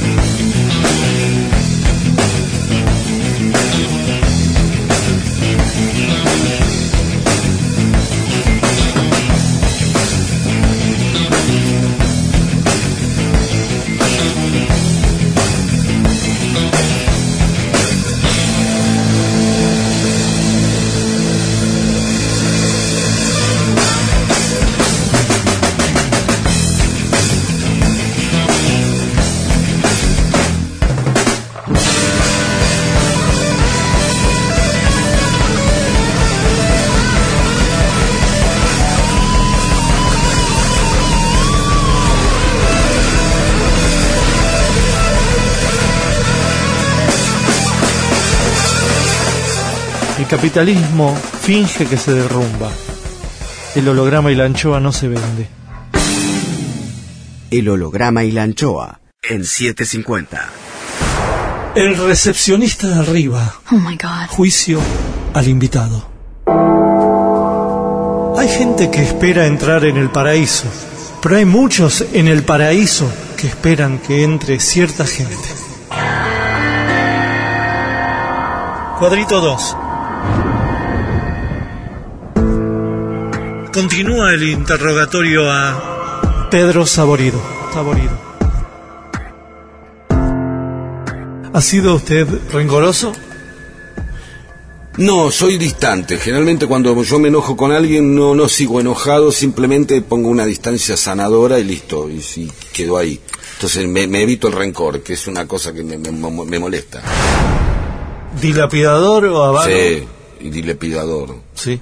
Sí, y a veces avaro porque me doy cuenta por miedo a la mi dilapidación. Pero siempre tiendo a la di- dilapidación y tiendo a este, ir a buscar más para dilapidar que ahorrar para eh, que ser avaro para no. O sea, voy a buscar más. Si necesito más plata, voy a buscar más plata. Si, no sé. Me, me- me gusta dilapidar. Tengo un, un placer en eso, en que se caiga por los costados. ¿Ha usado la muerte como personaje y qué le produjo? ¿Qué le produce usar la muerte como personaje si lo usa? Sí, lo usé alguna vez. eh, me, me- me- a veces me acostumbro a pensarlo y a, y a- y a- y a la idea. eh, y hay días que no, no, que soy totalmente supersticioso y hasta no la quiero tentar. Siento como que, que, que, viste, que no es nada más que, un, que estadístico. eh, le tengo mucho miedo. ¿Qué personas negativas, a qué personas negativas les dio la, la mano en vida que le avergüence recordar? No, no, no, no, no, no, no siento vergüenza. Siento, o sea, si, si, si eso sería la foto, ¿no? Te digan un día, che, mira, apareció una foto de vos con, eh, diría, bueno, qué sé yo, en ese momento no lo sabía, no. Sí, Bueno, pero- en eso soy Re García, fui lo que creí y soy lo que está pasando. Se acaba de morir Saborido y entonces ahora dice, pero no quiero esa foto. Sí, Borrame la foto. Sí, borrame la foto. Lo que pasa es que uno sería... El tema es saber, si, si le diste la mano sabiendo que después te ibas a avergonzar, o sabiendo quién era. Eh, Sabiendo quién era. Sabiendo quién era. No, no. No, no, no, no, no estuve en círculos en los que pudiera tener eso, o por lo menos de, de indignos famosos. Este, sí dije, puta, che, ¿cómo fui amigo de este que resultó ser un hijo de puta? Pero más en un plano de cotidiano, ¿no? Eh, de Mm. Decir- eso se parece. Sí, A eso se sí, parece. sí, de decir, che, qué cagada, como... Este, ¿Y qué le diría si me lo volviera a encontrar? Generalmente tengo la suerte de no volverme a encontrar con... Quizás por esta cosa de la distancia, ¿no? De que una vez que me entero de cierta gente o cómo se manipu- Mm. maneja, empiezo a tomar una distancia media cobarde. Por ahí para evitar, pues decirle, sos un hijo de puta. El recepcionista de arriba. Rep en 750. Volvemos con más Pedro Saborido. ¿Tenés en la cabeza algún proyecto donde no existan las carcajadas? No, no, no, eh, no, no me animo. Mm. No me animo. A pesar de que sé que es difícil, no, no, no me animo. Me parece como que es lo último, es que el lugar donde me cubro. O sea, cuando me aparece algo de escribir en serio, me, siento un pelotudo. O sea, me siento menos pelotudo tratando de ser gracioso que, tra- de que evitar siéndolo. Y me sale más fácil esto. ¿Qué es el absurdo y por qué te atrae tanto? Eh, Una hermosa pregunta. Yo creo que el, el- el- el absurdo es, es, es falopa, es como un porro. Y me parece que la posibilidad de, de- de- ser otra cosa y de vivir otro mundo. Es como un mundo trastocado. Cuando este te, abruma, eh, siempre cuando veo las diferencias de, humor generacional, y esto es para hablarlo otro día, eh, lo hablé mucho con un Mex, con Diego, lo he hablado con vos alguna vez. Siento que yo me siento muy hijo del, del- de, de la psicodelia de los Beatles de los 60, que se dieron con onganía al mismo tiempo, ¿no? O sea, uno vivía el Instituto de Itela de pendejito, ¿no? Lo que te llegaba, el pelo largo, eh, la droga, Sgt. Pepper eh, y onganía en el gobierno. Y yo me crié en eso. Sí, pero Entonces ¿sabés soy, qué? y después la dictadura me enseñó la metáfora. Pero sin, nosotros no tuvimos cotejo con, con el Ditela, pero sí nos llegaron No había el algunas. cotejo, pero sí. Hay coletazos que son alta tensión, Sí, eh, titanes obviamente. en el ring. Claro, Batman, Es- la serie Batman de y- chiquito. Y, y García Ferré. Sí, también. pero uno leía la revista Gente y veía lo que era la Menezunda y el delirio y de Mm. los hippies de las plazas Sí, Francia. como coletazos del nonsense, ¿no? Claro, nonsense. y esos coletazos el, a, a un, un- uno a- hace que uno tenga una nostalgia de algo que era que era más escapar del mundo Sí. más que transformarlo. Había gente que se dedicaba a transformarlo Mm. y otro que se dedicaba a escapar. Sí. ¿no? Eh, y, y ahora, en esta aceptación general, yo siento muchas veces que el humor de las nuevas generaciones no, no tiene como otro color, que está bárbaro. ¿Qué color? Me, me parece que tiene más un color más eh, íntimo, cínico, más en contacto con la realidad. Mm. eh, Con el propio cuerpo. Con el propio cuerpo y con la propia circunstancia. Mm. Y, y yo muchas veces en mi libro de fútbol o acá, muchas cosas que he hecho con Diego, con Omar, con vos, con quien sea, he recibido como críticas que las partes que más me divierten a mí, donde yo me siento más pleno, son las que mucha gente dice, "Uy, se fue al carajo, no se entiende No nada. sé, el, el absurdo. Sí, está haciendo cualquiera. Y para mí son los momentos más apetecibles. Porque son los niños. Claro.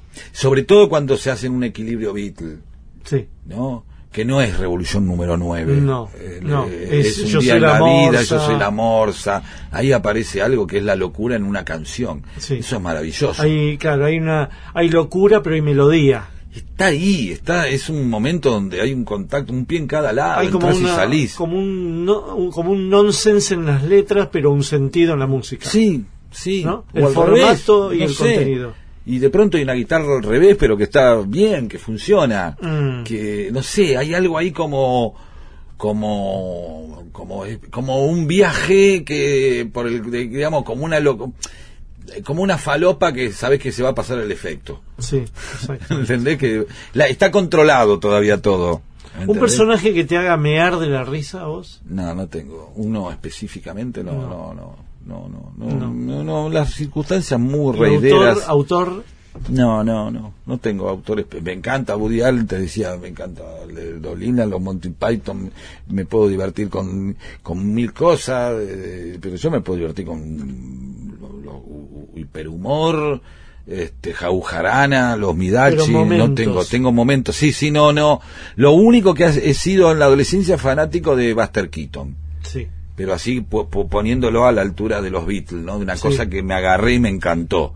Me dio, me dio algo y no sé qué era. Y Sí. Chaplin me gusta también, ¿eh? Sí. Mm. Este, pero Buster Keaton fue una cosa así que me deslumbró, que no de, de cierta eh, no, no lo podía creer.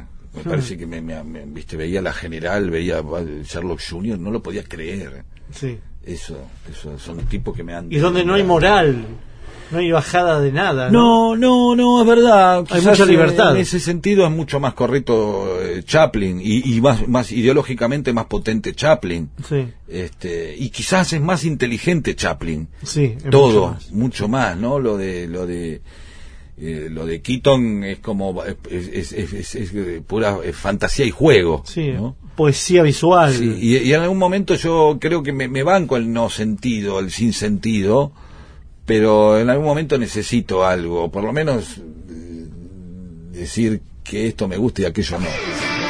El holograma y la anchoa. Atenti. Ya saben, después del informativo viene la yapa saborido. ¿Irá al infierno, al paraíso o al purgatorio? ¿Qué dictaminará el recepcionista de arriba? Miguel Rep tiene aire. Aire 750. 750. Cuadritos finales. La chapa. Pedro Saborido, una historia del peronismo en 27 relatos, 74 reflexiones y más de 140 metáforas que pueden servir para el regocijo del simpatizante como valiosa información para el desconocedor o el extranjero o también como guía práctica para que el antiperonista pueda acabar de una vez por todas con el monstruo que desde hace más de 70 años azota a la Argentina. Y coso. Lee a Peter Saborido. Siempre se acusa al peronismo de sostener prácticas ligadas al clientelismo. En este caso, esta perspectiva se trataría de un clientelismo peronista inverso, es decir, un tipo no se hizo peronista por los beneficios que le proponen, sino que dejó de serlo. Pero el clientelismo no es exclusivo del peronismo. El capitalismo sabe que debe proponer para tentar cosas como la fama, la trascendencia y la posibilidad de XXX, que para este personaje fueron el choripán y la coca. De la misma manera, muchos antiperonistas de clases medias y altas supone que no son víctimas del clientelismo, pero lo son. Los beneficios de la injusticia social, la conservación de privilegios y de cómodos lugares en la estructura social son el choripán y la coca por los cuales votan a quien se los asegure, que no son los peronistas, sino todo lo contrario. Gracias. Chao. El holograma y la anchoa. El recepcionista de arriba. Oh my god. Juicio al invitado. Según pasan los años en capacidad hotelera, el infierno tiene más problemas de alojamiento que el paraíso. ¿Por qué ocurre esto? Cuadrito 3. Termina el interrogatorio y se procede al veredicto.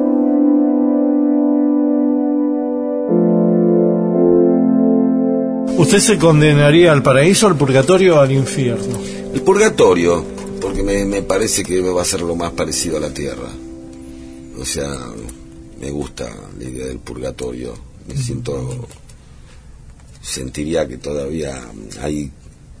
Hay, a- hay a- la, la- la- la belleza extrema, la eternidad extrema, la luminosidad extrema, todavía es una idea que me, me- me aterra también. ¿Estuvo a la altura de sus sueños? No, no, no, no. Siempre, nunca creí en lo. eh, llegué a una edad donde no creí más en los sueños. No, no. Lo que siempre quise es dejar que los sueños se pusieran a la altura de uno. ¿Cuál fue el sábado a la noche más feliz de su vida? ¿O más infeliz? Uh, el sábado en sí, a mí me parece que es un pecado no ser feliz. Eh, el sábado en sí, para mí a la noche, tiene la idea de las 8 de la noche que va a ser una felicidad.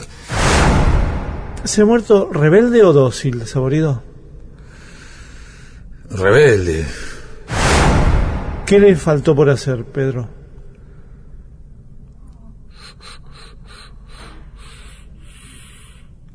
Vivir me gustó mucho siempre, así que siempre me va a haber faltado vivir más, porque me gusta mucho vivir. Me gustó y me gusta. ¿Cree que en el territorio de la muerte va a hacer falta el humor? No, ¿Hay algún chiste del que se arrepienta haber hecho en vida? todos los que no hacen reír.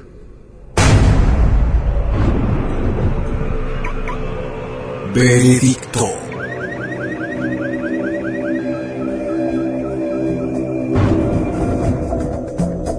Ya de por sí, ser humorista es una condena en vida, lo cual implicaría un purgatorio y o infierno pre-morte. ¿Para qué continuar ese statu quo una vez muerto el susodicho si ya pagó con un castigo su existencia? Pero en el caso de Pedro Saborido, humorista, él mismo, gracias a ese poder de observación que primó en su existencia, se declara condenable al purgatorio. ¿Para qué llevarle la contra? Por ello, sentenciamos al señor Pedro Diego Saborido a una temporada en el purgatorio. Purgatorio. Purgatorio. Dejo constancia, el recepcionista de arriba. El recepcionista de arriba. El holograma y la anchoa. Trasnoche de AM 750. ese horario que no es ni un día ni el otro. Edición Eimon. Textos Jorge Tanure. Yo sé que el mundo no es como lo queremos, lo sé de los 10 años. Intenta, produce, consigue Berenice Sotelo. Lápiz y tinta Miguel Rep. En la contratapa del fin de semana. Sueñan lindo. Miguel Rep. El holograma y la anchoa, siempre contratapa, siempre último, siempre nocturno, siempre allá, siempre.